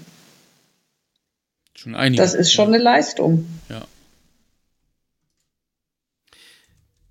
Also ähm, wir sind ja jetzt auch sehr viel auf die ersten Folgen eingegangen. Also was ich so, ich habe dann so ein bisschen kunterbunt querbeet gehört, welche von den allerletzten Folgen, äh, dann so mal von der Mitte, dann auch mal die Folge 3. Also Folge 3, muss ich ja sagen, ist mein persönlicher Tiefpunkt, weil das irgendwie, ähm, also die ersten zwei, wie gesagt, da, die fand ich musikalisch sehr gut und da, da schwingt eben einfach nostalgische Verklärung mit. Ja, ich habe diese Kinderlieder, die konnte ich auswendig früher und ich habe die sofort ich wieder kann mitsingen. Jetzt noch mitsingen. Genau, also und ähm, in den späteren Folgen finde ich, da bekommt das Ganze irgendwie noch so ein bisschen ein anarchisches Element. Also äh, Freddy lernt dann auch immer mehr Tiere kennen, die dann auch immer eine Rolle spielen. Und ich glaube, ein, ein, großer Gewinn für die, für die Serie ist, ähm, ist Ede, die, die Eule Ede. Das ist ähm, der, der ähm, ist, also das ist einfach, ist einfach komplett wirre und irgendwie so ein bisschen far out immer, so von dem, und ich finde, das, das macht extrem viel äh, aus. Und in den späteren Folgen ist es wirklich zum Teil richtig lustig. Also auch als Erwachsener tatsächlich ähm, hat man echt Spaß. Und also so gerade die Folge 3 war bei mir wirklich so ein Tiefpunkt, weil das so, da kam tatsächlich so ein bisschen die Holzhammer-Methode, so irgendwie Freddy läuft rum, erzählt allen Tieren, was sie falsch machen und danach singen sie gemeinsam ein Lied, wie es jetzt besser ist, ja, so. Und das war, also es war weder Wo originell. Ist es das Reich Gottes, Jörg? Es, es war weder originell noch, noch, noch witzig und auch eben dann auch musikalisch nicht gut. Also es war, die, da habe ich mich echt durchgequält. Aber ich habe dann, also wie gesagt, die späteren Folgen, da gab es welche, wo ich wirklich herzhaft gelacht habe, weil, weil die einfach also klar, es ist alles für Kinder und ich meine, das habt ihr jetzt auch mitbekommen. Es ist ein Hörspiel für, ich würde sagen, also Kindergarten, maximal Vorschule. Ne? Also es ist jetzt nicht, ähm, es ist halt wirklich für die Kleinsten. Das merkt man natürlich schon. Aber es sind tatsächlich lustige, also es ist einfach später, wird das Ganze ein bisschen wilder und dadurch äh, auch aufgelockerter, das, das Ganze. Oder ich meine, wie habt ihr es erlebt? Also ist das nur meine Wahrnehmung? Nee, das ging mir tatsächlich ähnlich. Wobei ich tatsächlich die dritte Folge nicht ganz so schlimm fand wie du. Das lag aber vielleicht auch einfach daran, dass ich, dass da so ein paar neue Charaktere eingeführt worden, wurden, die ich so ganz witzig fand. Und dann ist mir der Rest gar nicht mehr, gar nicht mehr so, so massiv aufgefallen. Aber ähm, was du jetzt so ein bisschen geschildert hast, das kann ich so auch unterschreiben, wenn man das so sagen will, ähm, dass da irgendwie nochmal so ein neuer Drive reinkam. So würde ich es würde ich sagen. Und dann ist es ja auch so, die, die gehen ja dann auch irgendwie auf Reisen, dann kommen sie in diese exotischen Länder und nehmen da auch noch jemand mit und, und dann kommen sie zurück, was dann wiederum ein guter Aufhänger ist, um das ist, glaube ich, dieses, da gibt es dann so ein Stinktiermädchen aus Afrika, glaube ich, was dann mitfährt ja. und dann eben zurück mit Freddy und seinen Freunden da auf den Bauernhof geht. Und dem Stinktiermädchen können sie dann wiederum Dinge erzählen im wahrsten Sinne des Wortes von Gott und der Welt, weil sie das halt nicht kennt. So. Ich finde, dass ähm, das ist ja die Weihnachtsfolge. Das finde ich eigentlich ganz. Die Weihnachts- und die Osterfolge ist das. Und ich finde das eigentlich ganz pfiffig gelöst. Ja. Ähm, so von der, von der Erzählart. Äh, ich bin sowieso immer großer Freund davon oder, oder finde es spannend, wie Dinge erzählt sein können. Ähm, jetzt kurz vor Weihnachten finde ich auch ganz spannend oder dann auch zu Weihnachten, wie werden Krippenspiele zum Beispiel umgesetzt, also die Zeit von dem klassischen Maria und Josef laufen rum und klopfen überall an, ist ja im Grunde vorbei. Es gibt so tolle Adaptionen und so tolle ähm, Perspektivwechsel und Erzählweisen. Ähm, das mag ich sehr, sehr gern und ich finde in der Folge eigentlich ganz cool, ähm, dass, dass das Stinktier gar nicht so richtig weiß, was ist eigentlich Weihnachten und sie dann aber feststellen, oh, die Tiere können es so ganz richtig irgendwie auch nicht erklären. Ähm, aber der Dachs im Wald. Der Dachs ist es, richtig, ja, richtig. Ne, der weiß es dann. Dagobert ähm, Dachs. Ja, und wie geil ist das aber, weil ich gehe doch jetzt mal auf die Straße und mache eine Umfrage und frage mal, warum feiert er Weihnachten? Ja, weil der Coca-Cola-Truck kommt oder was. Also das ist ja, ähm, ähm, also moderner geht's ja fast nicht und das, das fand ich aber toll von der Idee umgesetzt, weil ich die Erzählweise so gerne mag.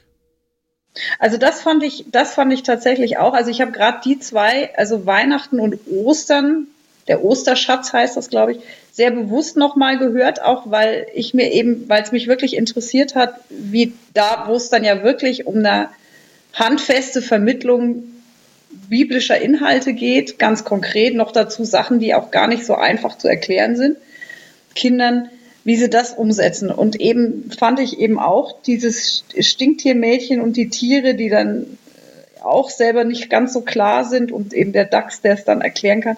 Das ist ganz, ganz toll und eben sehr kindgerecht gemacht. Also die Fragen, die die stellt und auch die Tiere, die dann, also auch nicht so genau wissen, ähm, also ich muss, mir fällt gerade ein bei der, bei der Osterfolge, wo dann ähm, als es um die Frage Auferstehung geht, ja, was heißt denn das? Und dann, ja, wie so ein Zombie, der dann wiederkommt, tot und wieder lebendig und so.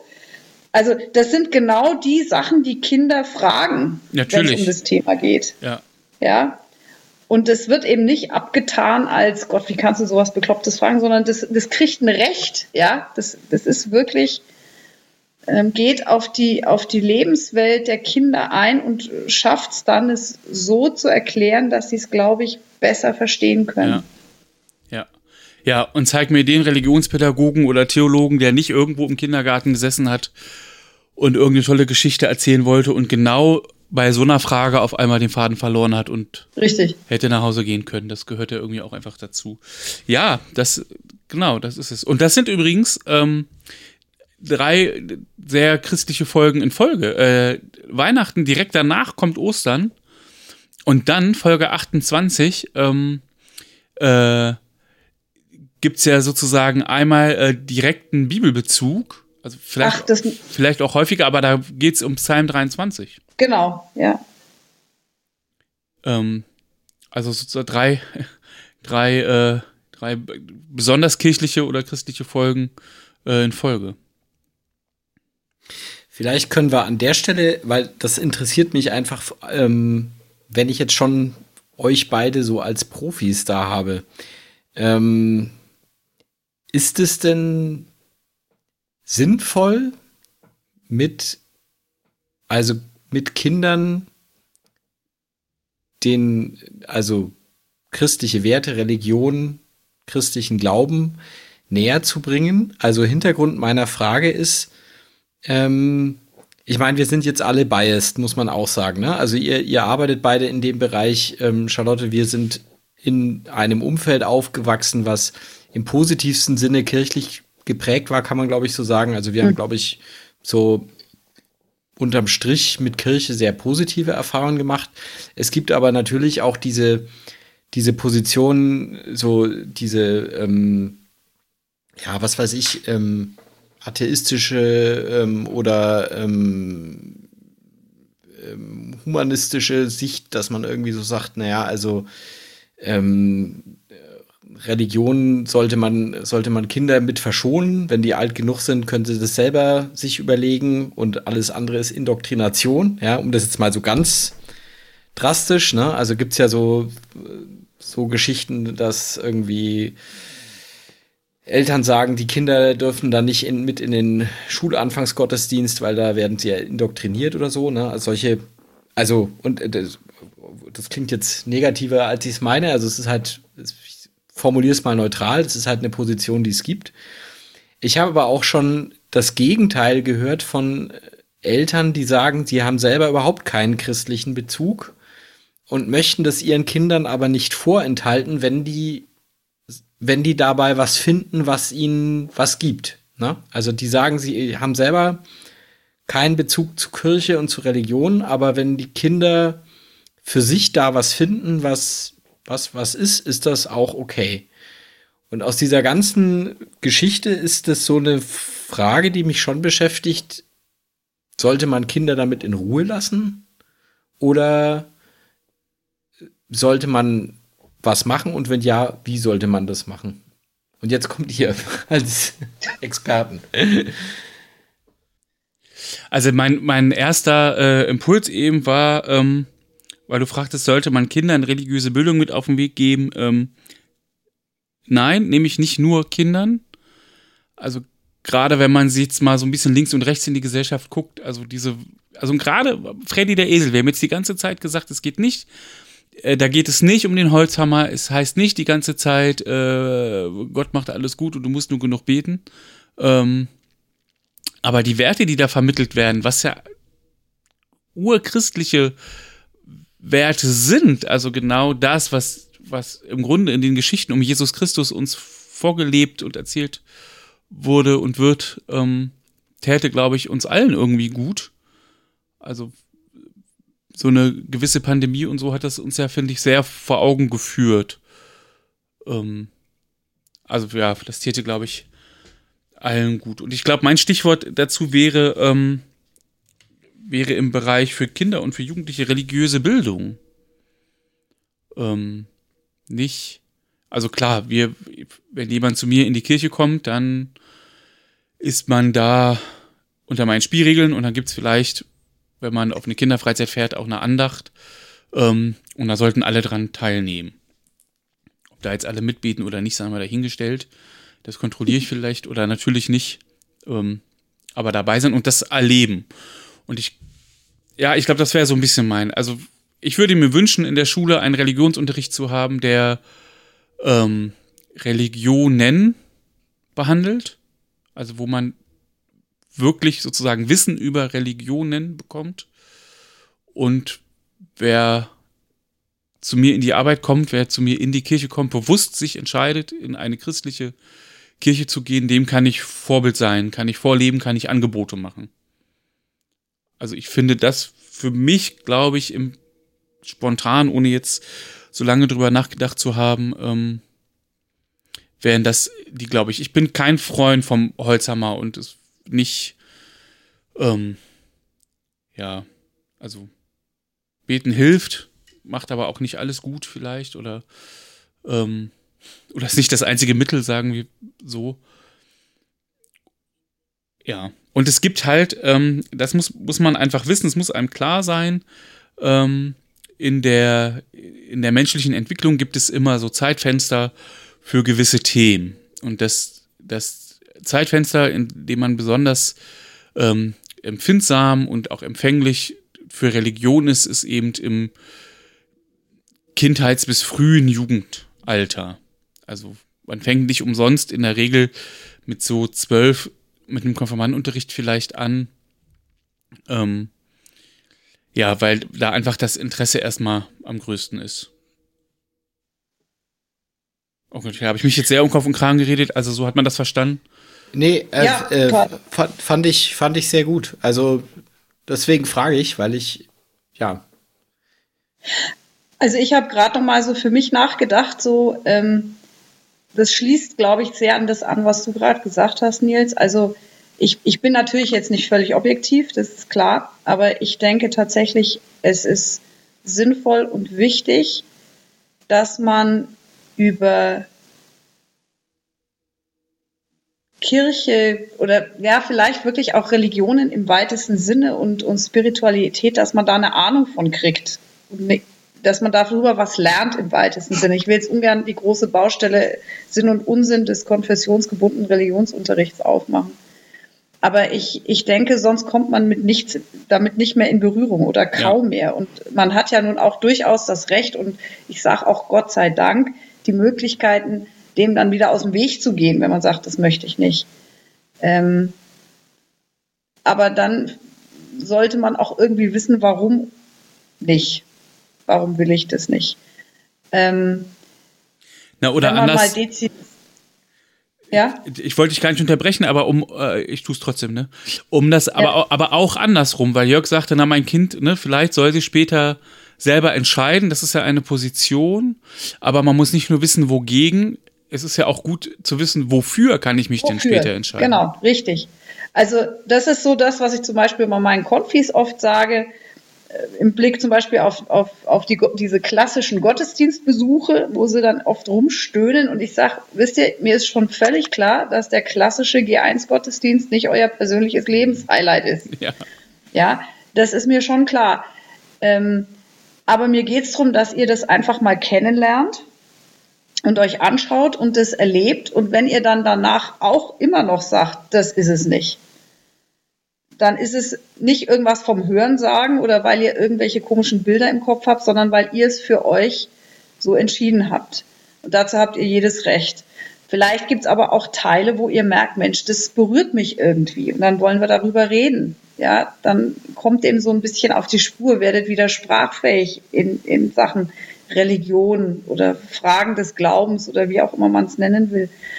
Ähm, ich merke, dass ich bei diesen Fragen für mich eine Sache immer ganz wichtig ist und das ist genau dieses Thema auch Freiheit. Glauben hat für mich ganz viel mit Freiheit zu tun. Also Freiheit im Sinne von eben nicht mit dem Hammer drauf und auch so, und das mag ich tatsächlich an Freddy der Esel gerne, dass das nicht so ein verkapptes hintenrum Gedönse ist, sondern ja. dass da doch relativ offen und klar über Dinge gesprochen wird. Also gerade da, wo es auch um, um wirklich jetzt die genuin christliche Botschaft geht. Absolut. Ja. das wird benannt und da wird nicht versucht, den Kindern hintenrum irgendwas zu verkaufen, sondern das wird gesagt. Und da wird, da begegnen Leute, das ist mir wichtig und es ist mir aus den und den Gründen wichtig. Und es lässt aber dann auch offen, ähm, den Kindern, wollen wir das so weiter bedenken oder nicht oder was gefällt uns daran oder so. Also, und das finde ich ganz, ganz wichtig, ähm, dass das was Ehrliches ist und das mit offenen Karten gespielt wird in der Hinsicht. Absolut, ja. Und ich finde, finde, dass er auch, ähm, also wer, wenn nicht wir, beschäftigen sich denn mit den ureigensten Themen der Menschen? Also, ja, mit Leben und Tod, mit allem, was von Geburt bis zum Sterben dazwischen dazugehört. Ähm, und ich weiß nicht, ob es einen kausalen Zusammenhang gibt, da wäre es tatsächlich spannend, eine Studie darüber zu lesen, aber ich denke gerade darüber nach, wie, wie wenig ja gerade das Thema Sterben, Tod, Beerdigung in unserer Gesellschaft noch vorkommt oder einen Platz hat. Das verdrängen ja alle. Das ja, und ich, ich denke, also da könnten wir, glaube ich, 15.000 Podcasts dazu machen, weil ich glaube, das ist tatsächlich ein ganz essentielles Thema. Ich, ich, ich würde es tatsächlich auch so sagen, dass halt jetzt, wir sind, bewegen uns jetzt hier gerade im kirchlichen Kontext, dass, dass wir natürlich auch da einen, einen Raum oder einen Deutungsrahmen anbieten. Das klingt jetzt so blöd, ne? aber dass man, dass man da Worte hat und Texte hat, die so Dinge auffangen ja. können. Und ich denke mir oft, gerade bei, bei diesen Fragen, wenn ich da im Gespräch mit Menschen bin, sage ich immer sehr bewusst, das ist das, was ich zutiefst glaube. Das ist das, wovon ich zutiefst überzeugt bin. Ja weil mir wichtig ist, deutlich zu machen, das ist das, was, was mir Trost gegeben hat und das teile ich jetzt mit dir. Das muss aber nicht heißen, dass das bei dir das genau das Gleiche auslöst. Aber ich erzähle es dir und es kann manchmal mit, mit bei Menschen, die damit gar nichts zu tun haben, die rennen dann danach nicht alle in die Kirche. Das ist auch überhaupt nicht meine, meine Erwartung irgendwie. Aber es ist, ähm, vielleicht in dem Moment eine Möglichkeit, was aufzufangen oder ein bisschen zu halten oder wie auch immer man es nennt. Also und ich merke, dass das gerade in meiner Arbeit mit Kindern, also ich unterrichte ähm, Grundschüler in den untersten Klassen, dass ich mir da oft auch denke, mir geht's drum, dir da Dinge zu vermitteln, die, die dich jetzt halten in deinem deiner jetzigen Lebenssituation. Also wenn das, und wenn das jetzt zum Beispiel ist einfach, ich, du bist ein, ein gesehenes Kind und du bist wertvoll ja. und du hast Gaben und Begabungen und du kannst dir wirklich was zutrauen. Egal, ob du jetzt erst sechs oder sieben Jahre alt bist. So. Da könnte man jetzt natürlich als äh, Anwalt des Teufels könnte man jetzt natürlich sagen, das muss nicht unbedingt einen einen äh, christlichen äh, Rahmen haben, ne? Also ja, richtig. Dann, also ja. da, da gebe ich äh, dir Anwalt völlig recht. Ich geht in anderen Kontexten sicher auch. Ich, aber ich, wenn man es jetzt mal ähm, aufs kirchlich-christliche raus, also ich glaube tatsächlich, das Entscheidende ist das große Thema Freiheit und Ehrlichkeit. Ich glaube, das ist es wirklich. Also Jörg, ja, natürlich braucht es die religiöse Bildung und ähm, die Information für Kinder. In welchem Kontext auch immer. Zum Beispiel durch so nette Hörspiele. Ja. Ja, also das, ähm, wie gesagt, ich, ich habe eben auch, also ich kenne auch genug Leute, die, die eben so ganz, also natürlich Leute aus dem kirchlichen Umfeld. Ich kenne auch Leute, die sind dem Ganzen so neutral, die sagen halt, naja, ich habe damit nichts zu tun, aber es stört mich auch nicht.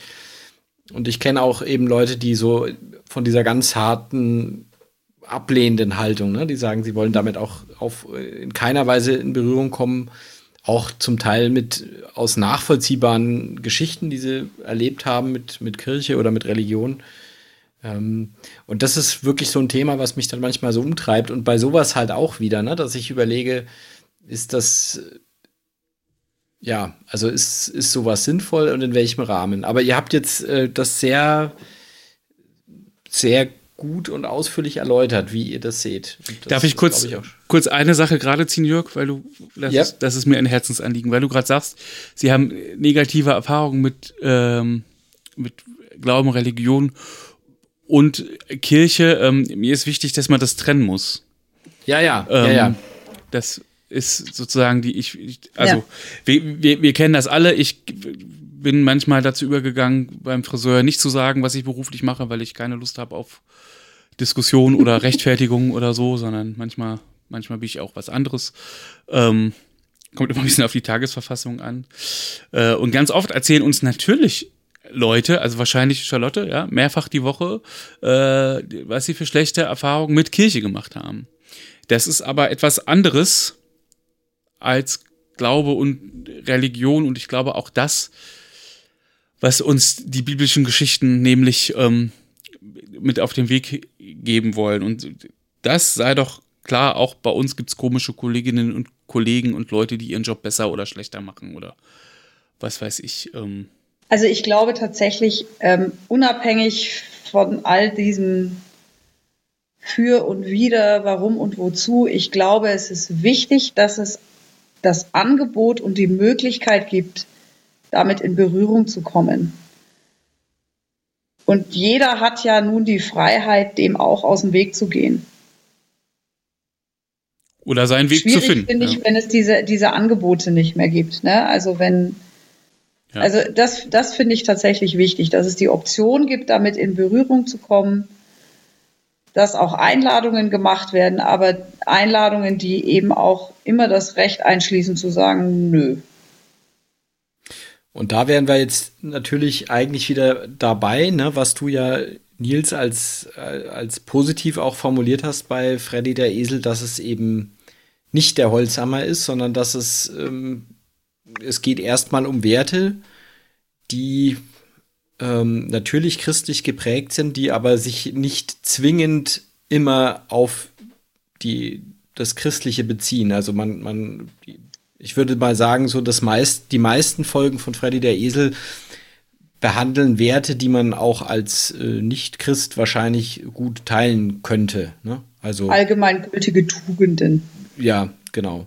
Ich glaube, wenn, wenn du damit jetzt durch die Gegend gehst und das zum Beispiel mal so ein, zwei, drei Folgen in der Grundschule vorspielst und das sind jetzt nicht gerade die drei benannten um Weihnachten und Ostern.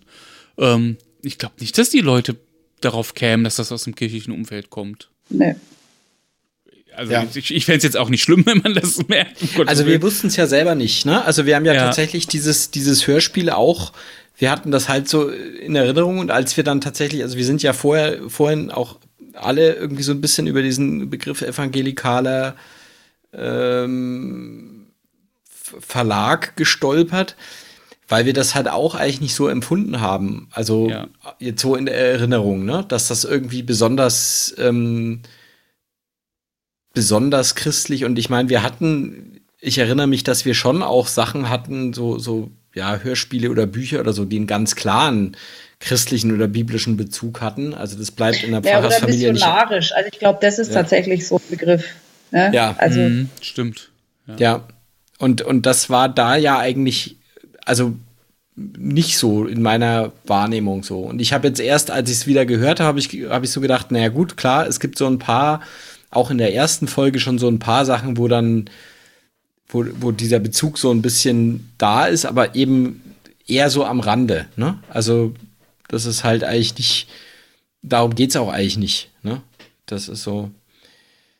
Also, ne, es geht schon um die Werte an sich, aber es geht nicht aus welchem Bezugsrahmen die jetzt stammen, ob die jetzt aus, ne, aus der Bibel oder irgendwo anders her sind. Ne? So. Genau, und es folgen nicht schlimme Konsequenzen, wenn man, äh, wenn man sich nicht genug liebt oder wenn man zu sehr streitet oder keine Ahnung. Um insgesamt nochmal eine Lanze für das Hörspiel zu brechen, ich finde, es ist einfach liebevoll gemacht. Ja. Ob jetzt jeder Ton sitzt, sei mal dahingestellt, aber es ist, glaube ich, einfach mit ganz viel Liebe und Herzblut entstanden ähm, und, und über die Jahre irgendwie gewachsen und, und ja, gepflegt, vielleicht. Ja, das habe ich auch so empfunden. Also das spürt man dem sehr ab, dass da so ein echtes Anliegen auch dahinter ist. Und ich glaube auch, dass die, so kommt es zumindest an, dass die auch bei der, bei der Planung und Vorbereitung und Gestaltung äh, da auch, ja, das klingt jetzt so platt, Spaß gehabt haben, aber es, das ist mit Freude entstanden. So kommt es zumindest ja. rüber. Und mit ja, einem mit einem sehr freundlichen Blick einfach auf die Welt der Kinder. Und das kenne ja. ich gerade in so, gerade aus der Zeit, so christlichen Geschichten, kirchlichen, kam mir das eher selten unter, muss ich sagen. Ja. Also, dass diese Lebenswelt von den Kindern, die Fragen, die sie haben, manchmal auch das, manchmal etwas Freche, was sie dann auch haben, schönerweise, dass das ähm, da so mit aufgenommen wird und, und so seinen Ort kriegt. Das finde ich toll. Und dadurch wird es lebendig. Weil du jetzt gerade gesagt hast, dass die ihren Spaß dabei hatten. Also ich, ich glaube, man, es gibt schon Folgen, wo man das auch wirklich merkt, dass die sich auch zum Teil einfach Gags gemacht haben. Also mir ist, ist eine Folge, das kann ich vielleicht kurz äh, erzählen, eine der letzten Folgen, aufgefallen, was ich, was ich einfach sehr, sehr lustig fand. Äh, in den Folgen 50 bis 52, also das haben wir, glaube ich, noch nicht gesagt, die Folgen ähm, bauen jetzt nicht alle stringent aufeinander auf, aber es gibt schon immer so, so Handlungsfäden, die sich dann über mehrere Folgen ziehen. Und in den Folgen 50 bis 52 soll Freddys erste und zweite Reise verfilmt werden und es sind also alle Tiere ganz aufgeregt, weil irgendwie lauter Filmstars auf den Bauernhof kommen, also natürlich tierische Filmstars, die das dann spielen sollen. Und dann wird Freddy gefragt, was er denn von dem Eselmädchen hält, das ihn spielen soll. Und dann sagt Freddy, ja, die ist schon ganz okay, aber ich kann mich nicht damit abf abfinden, dass ich von einem Mädchen gespielt werden soll. Und das, der Witz ist halt, dass Freddy der Esel in den ganzen Hörspielen immer von Mädchen oder Frauen Stimmt ges gesprochen wurde. Und dann ist tatsächlich eine, eine Szene, wo dann eben eine Filmaufnahme stattfindet. Also man hört dann irgendwie den Regisseur rufen irgendwie Kamera ab, Ton ab, Klappe. Und dann kommt ein Ausschnitt aus der allerersten Folge, natürlich mit der Originalsprecherin von Freddy. Also das finde ich einfach sehr witzigen, selbstreferenziellen Humor. Und äh, in der gleichen Folge kommt also in der, in der ersten Folge kommt Freddy am Schluss zu eben einem alten Hund, der sehr weise ist und ihm dann eben auch diesen Rat gibt, dass er äh, zurück zu seinem Freund äh, Michael zurücklaufen soll. Ähm, und dann kommt eben auf den Hof ein, ein Hund, der den Hund spielen soll, also ein Schauspielhund sozusagen. Und als der ankommt, sind alle Tiere total begeistert und sagen, das ist ja klasse, der ist ja ganz, der spricht ja ganz genau wie der alte Hund von damals. Und der Witz ist, es ist natürlich der gleiche Sprecher. Also es ist äh, auch da, ähm, und dann wird der gesagt, ich bin ja nur Schauspieler, ich spreche nur so ähnlich. Nein, nein, das ist irgendwie ganz genauso. Und man meint, das ist ja zum Verwechseln und so. Also so Sachen oder heute habe ich eine Folge gehört, wo sie, wo irgendwie Freddy sagte, kletter mal kurz über den Maschendrahtzaun und dann sagt Ede die Eule so, Maschendrahtzaun wäre ja auch mal ein guter Liedtitel oder so. Also es sind, es sind schon immer manchmal so Sachen dabei, also und das eben gerade in den, in den neueren Folgen, wo ich so den Eindruck habe, da hatten die auch echt ein bisschen Spaß beim Dialogbuchschreiben. Also das, ähm, das merkt man schon. Also dieses, dieses, dass, dass da auch mit Freude an dem Ganzen gearbeitet wurde irgendwie. Also ich bin gerade ganz begeistert, wie wir offensichtlich einen Bogen von, wie um Himmels Willen sind wir jemals ja. auf die Idee gekommen, dazu einen Podcast zu machen, äh, wie wir den Bogen gekriegt haben zu, also eigentlich ist das doch eine ganz gute Geschichte gewesen das wäre jetzt so für mich die Frage. Wäre das ein Hörspiel, was man, also, wir haben jetzt schon gesagt, es ist natürlich kein Erwachsenenhörspiel und es ist also man würde wahrscheinlich auch auch älteren Kindern oder Schulkindern äh, würden wahrscheinlich da müde gähnen. Aber ist das ein Hörspiel, was man Kindern, die jetzt was weiß ich heute so vielleicht so drei, vier, fünf sind, in die Hand geben könnte oder würde man sagen, na, da eher nicht? Doch, total. Ich finde, da gibt es auf dem aktuellen Markt durchaus Schlimmeres. Also ich habe ernsthaft, als ich gerade so diese, diese einzelnen Folgen gehört habe, gerade jetzt zu Weihnachten, Ostern, oder auch eben diese, dieses Special, was es dann ab 1999 bis, glaube ich, 2001 gab, mit Freddy durch die Bibel, als ich das nochmal gehört habe. Ich habe ernsthaft überlegt, ob ich das in meinem Religionsunterricht mal einsetze. Weil, also Kinder stehen so auf Geschichten und gut geschick erzählte Geschichten und auch gerade Hörspiele, habe ich so das Gefühl, das ist ja. für die Altersgruppe und gerade wenn es um solche Themen so ein bisschen gehen soll, könnte ich mir durchaus vorstellen.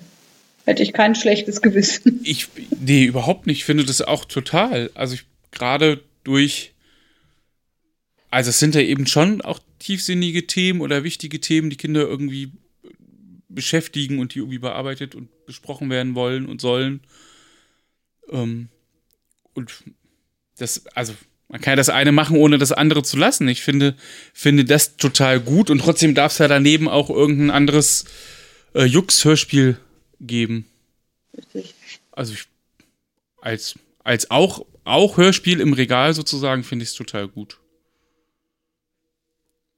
Und wenn die Bienen singen, müssen Eltern halt kurz rausgehen oder so. Also es war. es, also die haben mich sehr nachhaltig äh, äh, geprägt, aber es war wirklich, ich habe danach gefragt nachdem die Erwachsenen sich etwas entsetzt anguckten, aber die Kinder waren wirklich begeistert. Also dann können wir ja sagen. Also für uns war das früher, glaube ich, auch toll. Überhaupt das ja. Spielen, überhaupt Singen, das hat mich als Kind total ja. fasziniert. Also die Hörspiele gibt es, das können wir ja vielleicht noch dazu sagen, wenn jemand tatsächlich mal reinhören möchte. Ähm, es gibt die erste Folge ähm, tatsächlich auch noch in der Originalversion gibt es auf YouTube. Ähm, die zweite Folge, das hat Nils ja schon angesprochen, äh, gibt es in so einer Neufassung von 2020 auch auf YouTube. Es gibt aber alle Folgen bei Spotify.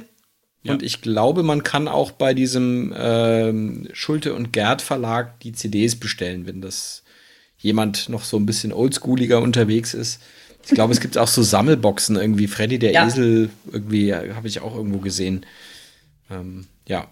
Also zum Reinhören auf, ist das ja auf jeden Fall erstmal so super genau. Und wer will, schlägt dann im Schulte und Gerd Verlag zu. Also man, es lohnt sich übrigens reinzugucken, allein wegen der Cover. Ja, richtig.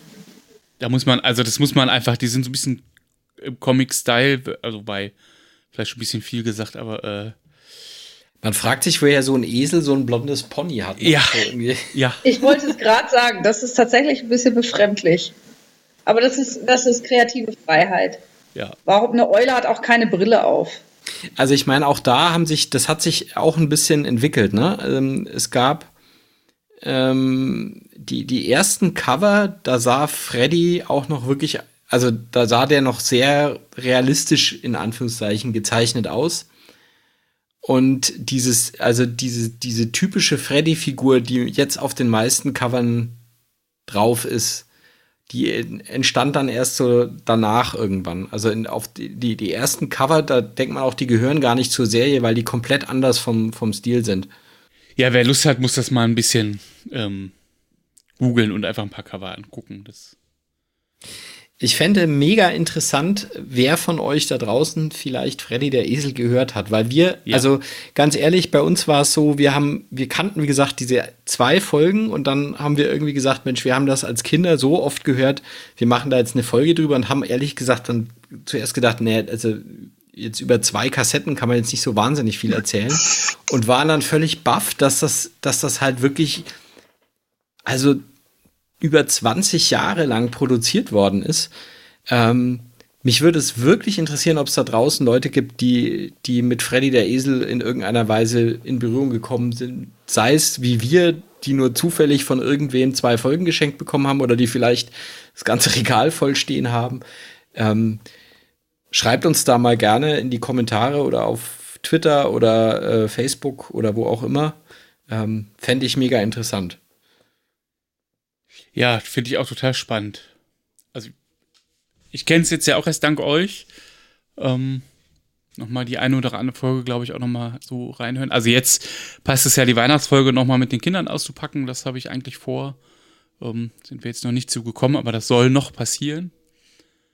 Und ich habe das übrigens, ähm, hatte das mal durchgerechnet, das sind im Schnitt ähm, zweieinhalb Folgen pro Jahr.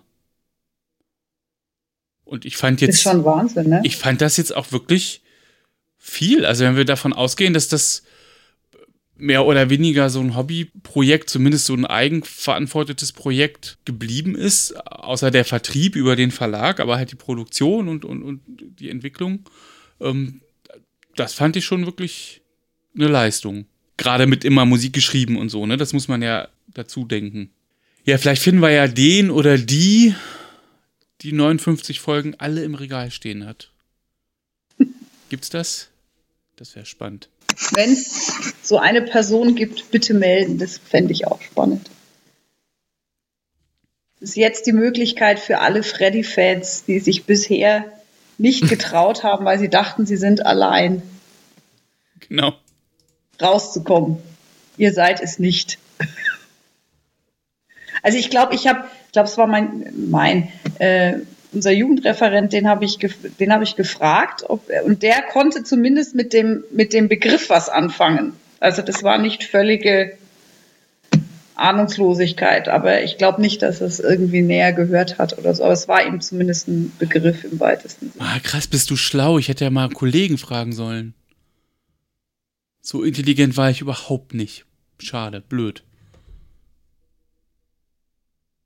Das wäre echt spannend. Ja, ich denke auch irgendwie jetzt die ganze Zeit schon drüber nach, ähm, wie wir diese 500 Kilometer Distanz überbrücken können, Charlotte, um uns endlich mal zusammenzutun, um so ein Hörspiel zu. Naja. Nächstes Jahr ist Kirchentag. 2023. Ja, ja, ja. Also, siehst du genau. Wir müssen da. Kannst du sogar als Dienstfahrt anmelden. Ähm, da müssen wir nochmal off-topic, äh, off-air off gleich drüber sprechen. Das ist ja. Äh, gutes Stichwort. ja, vielleicht genug, äh, genug Kirchenkram und äh, Siniererei über das alles, was mit Freddy dem Esel zu tun hat. Ähm, wir hatten ganz wenig im Pad stehen. Wir haben gedacht, oh, das wird sowieso nur eine ganz kurze Folge. Äh, wir haben jetzt hier gleich zwei Stunden auf der Uhr. Nach dem Schnitt vielleicht ein klein bisschen weniger. Also so ganz kurz ist sie gar nicht geworden. Ähm, ja, alle, die bis jetzt noch zuhören und äh, ja, nicht ausgeschaltet haben oder eingeschlafen sind.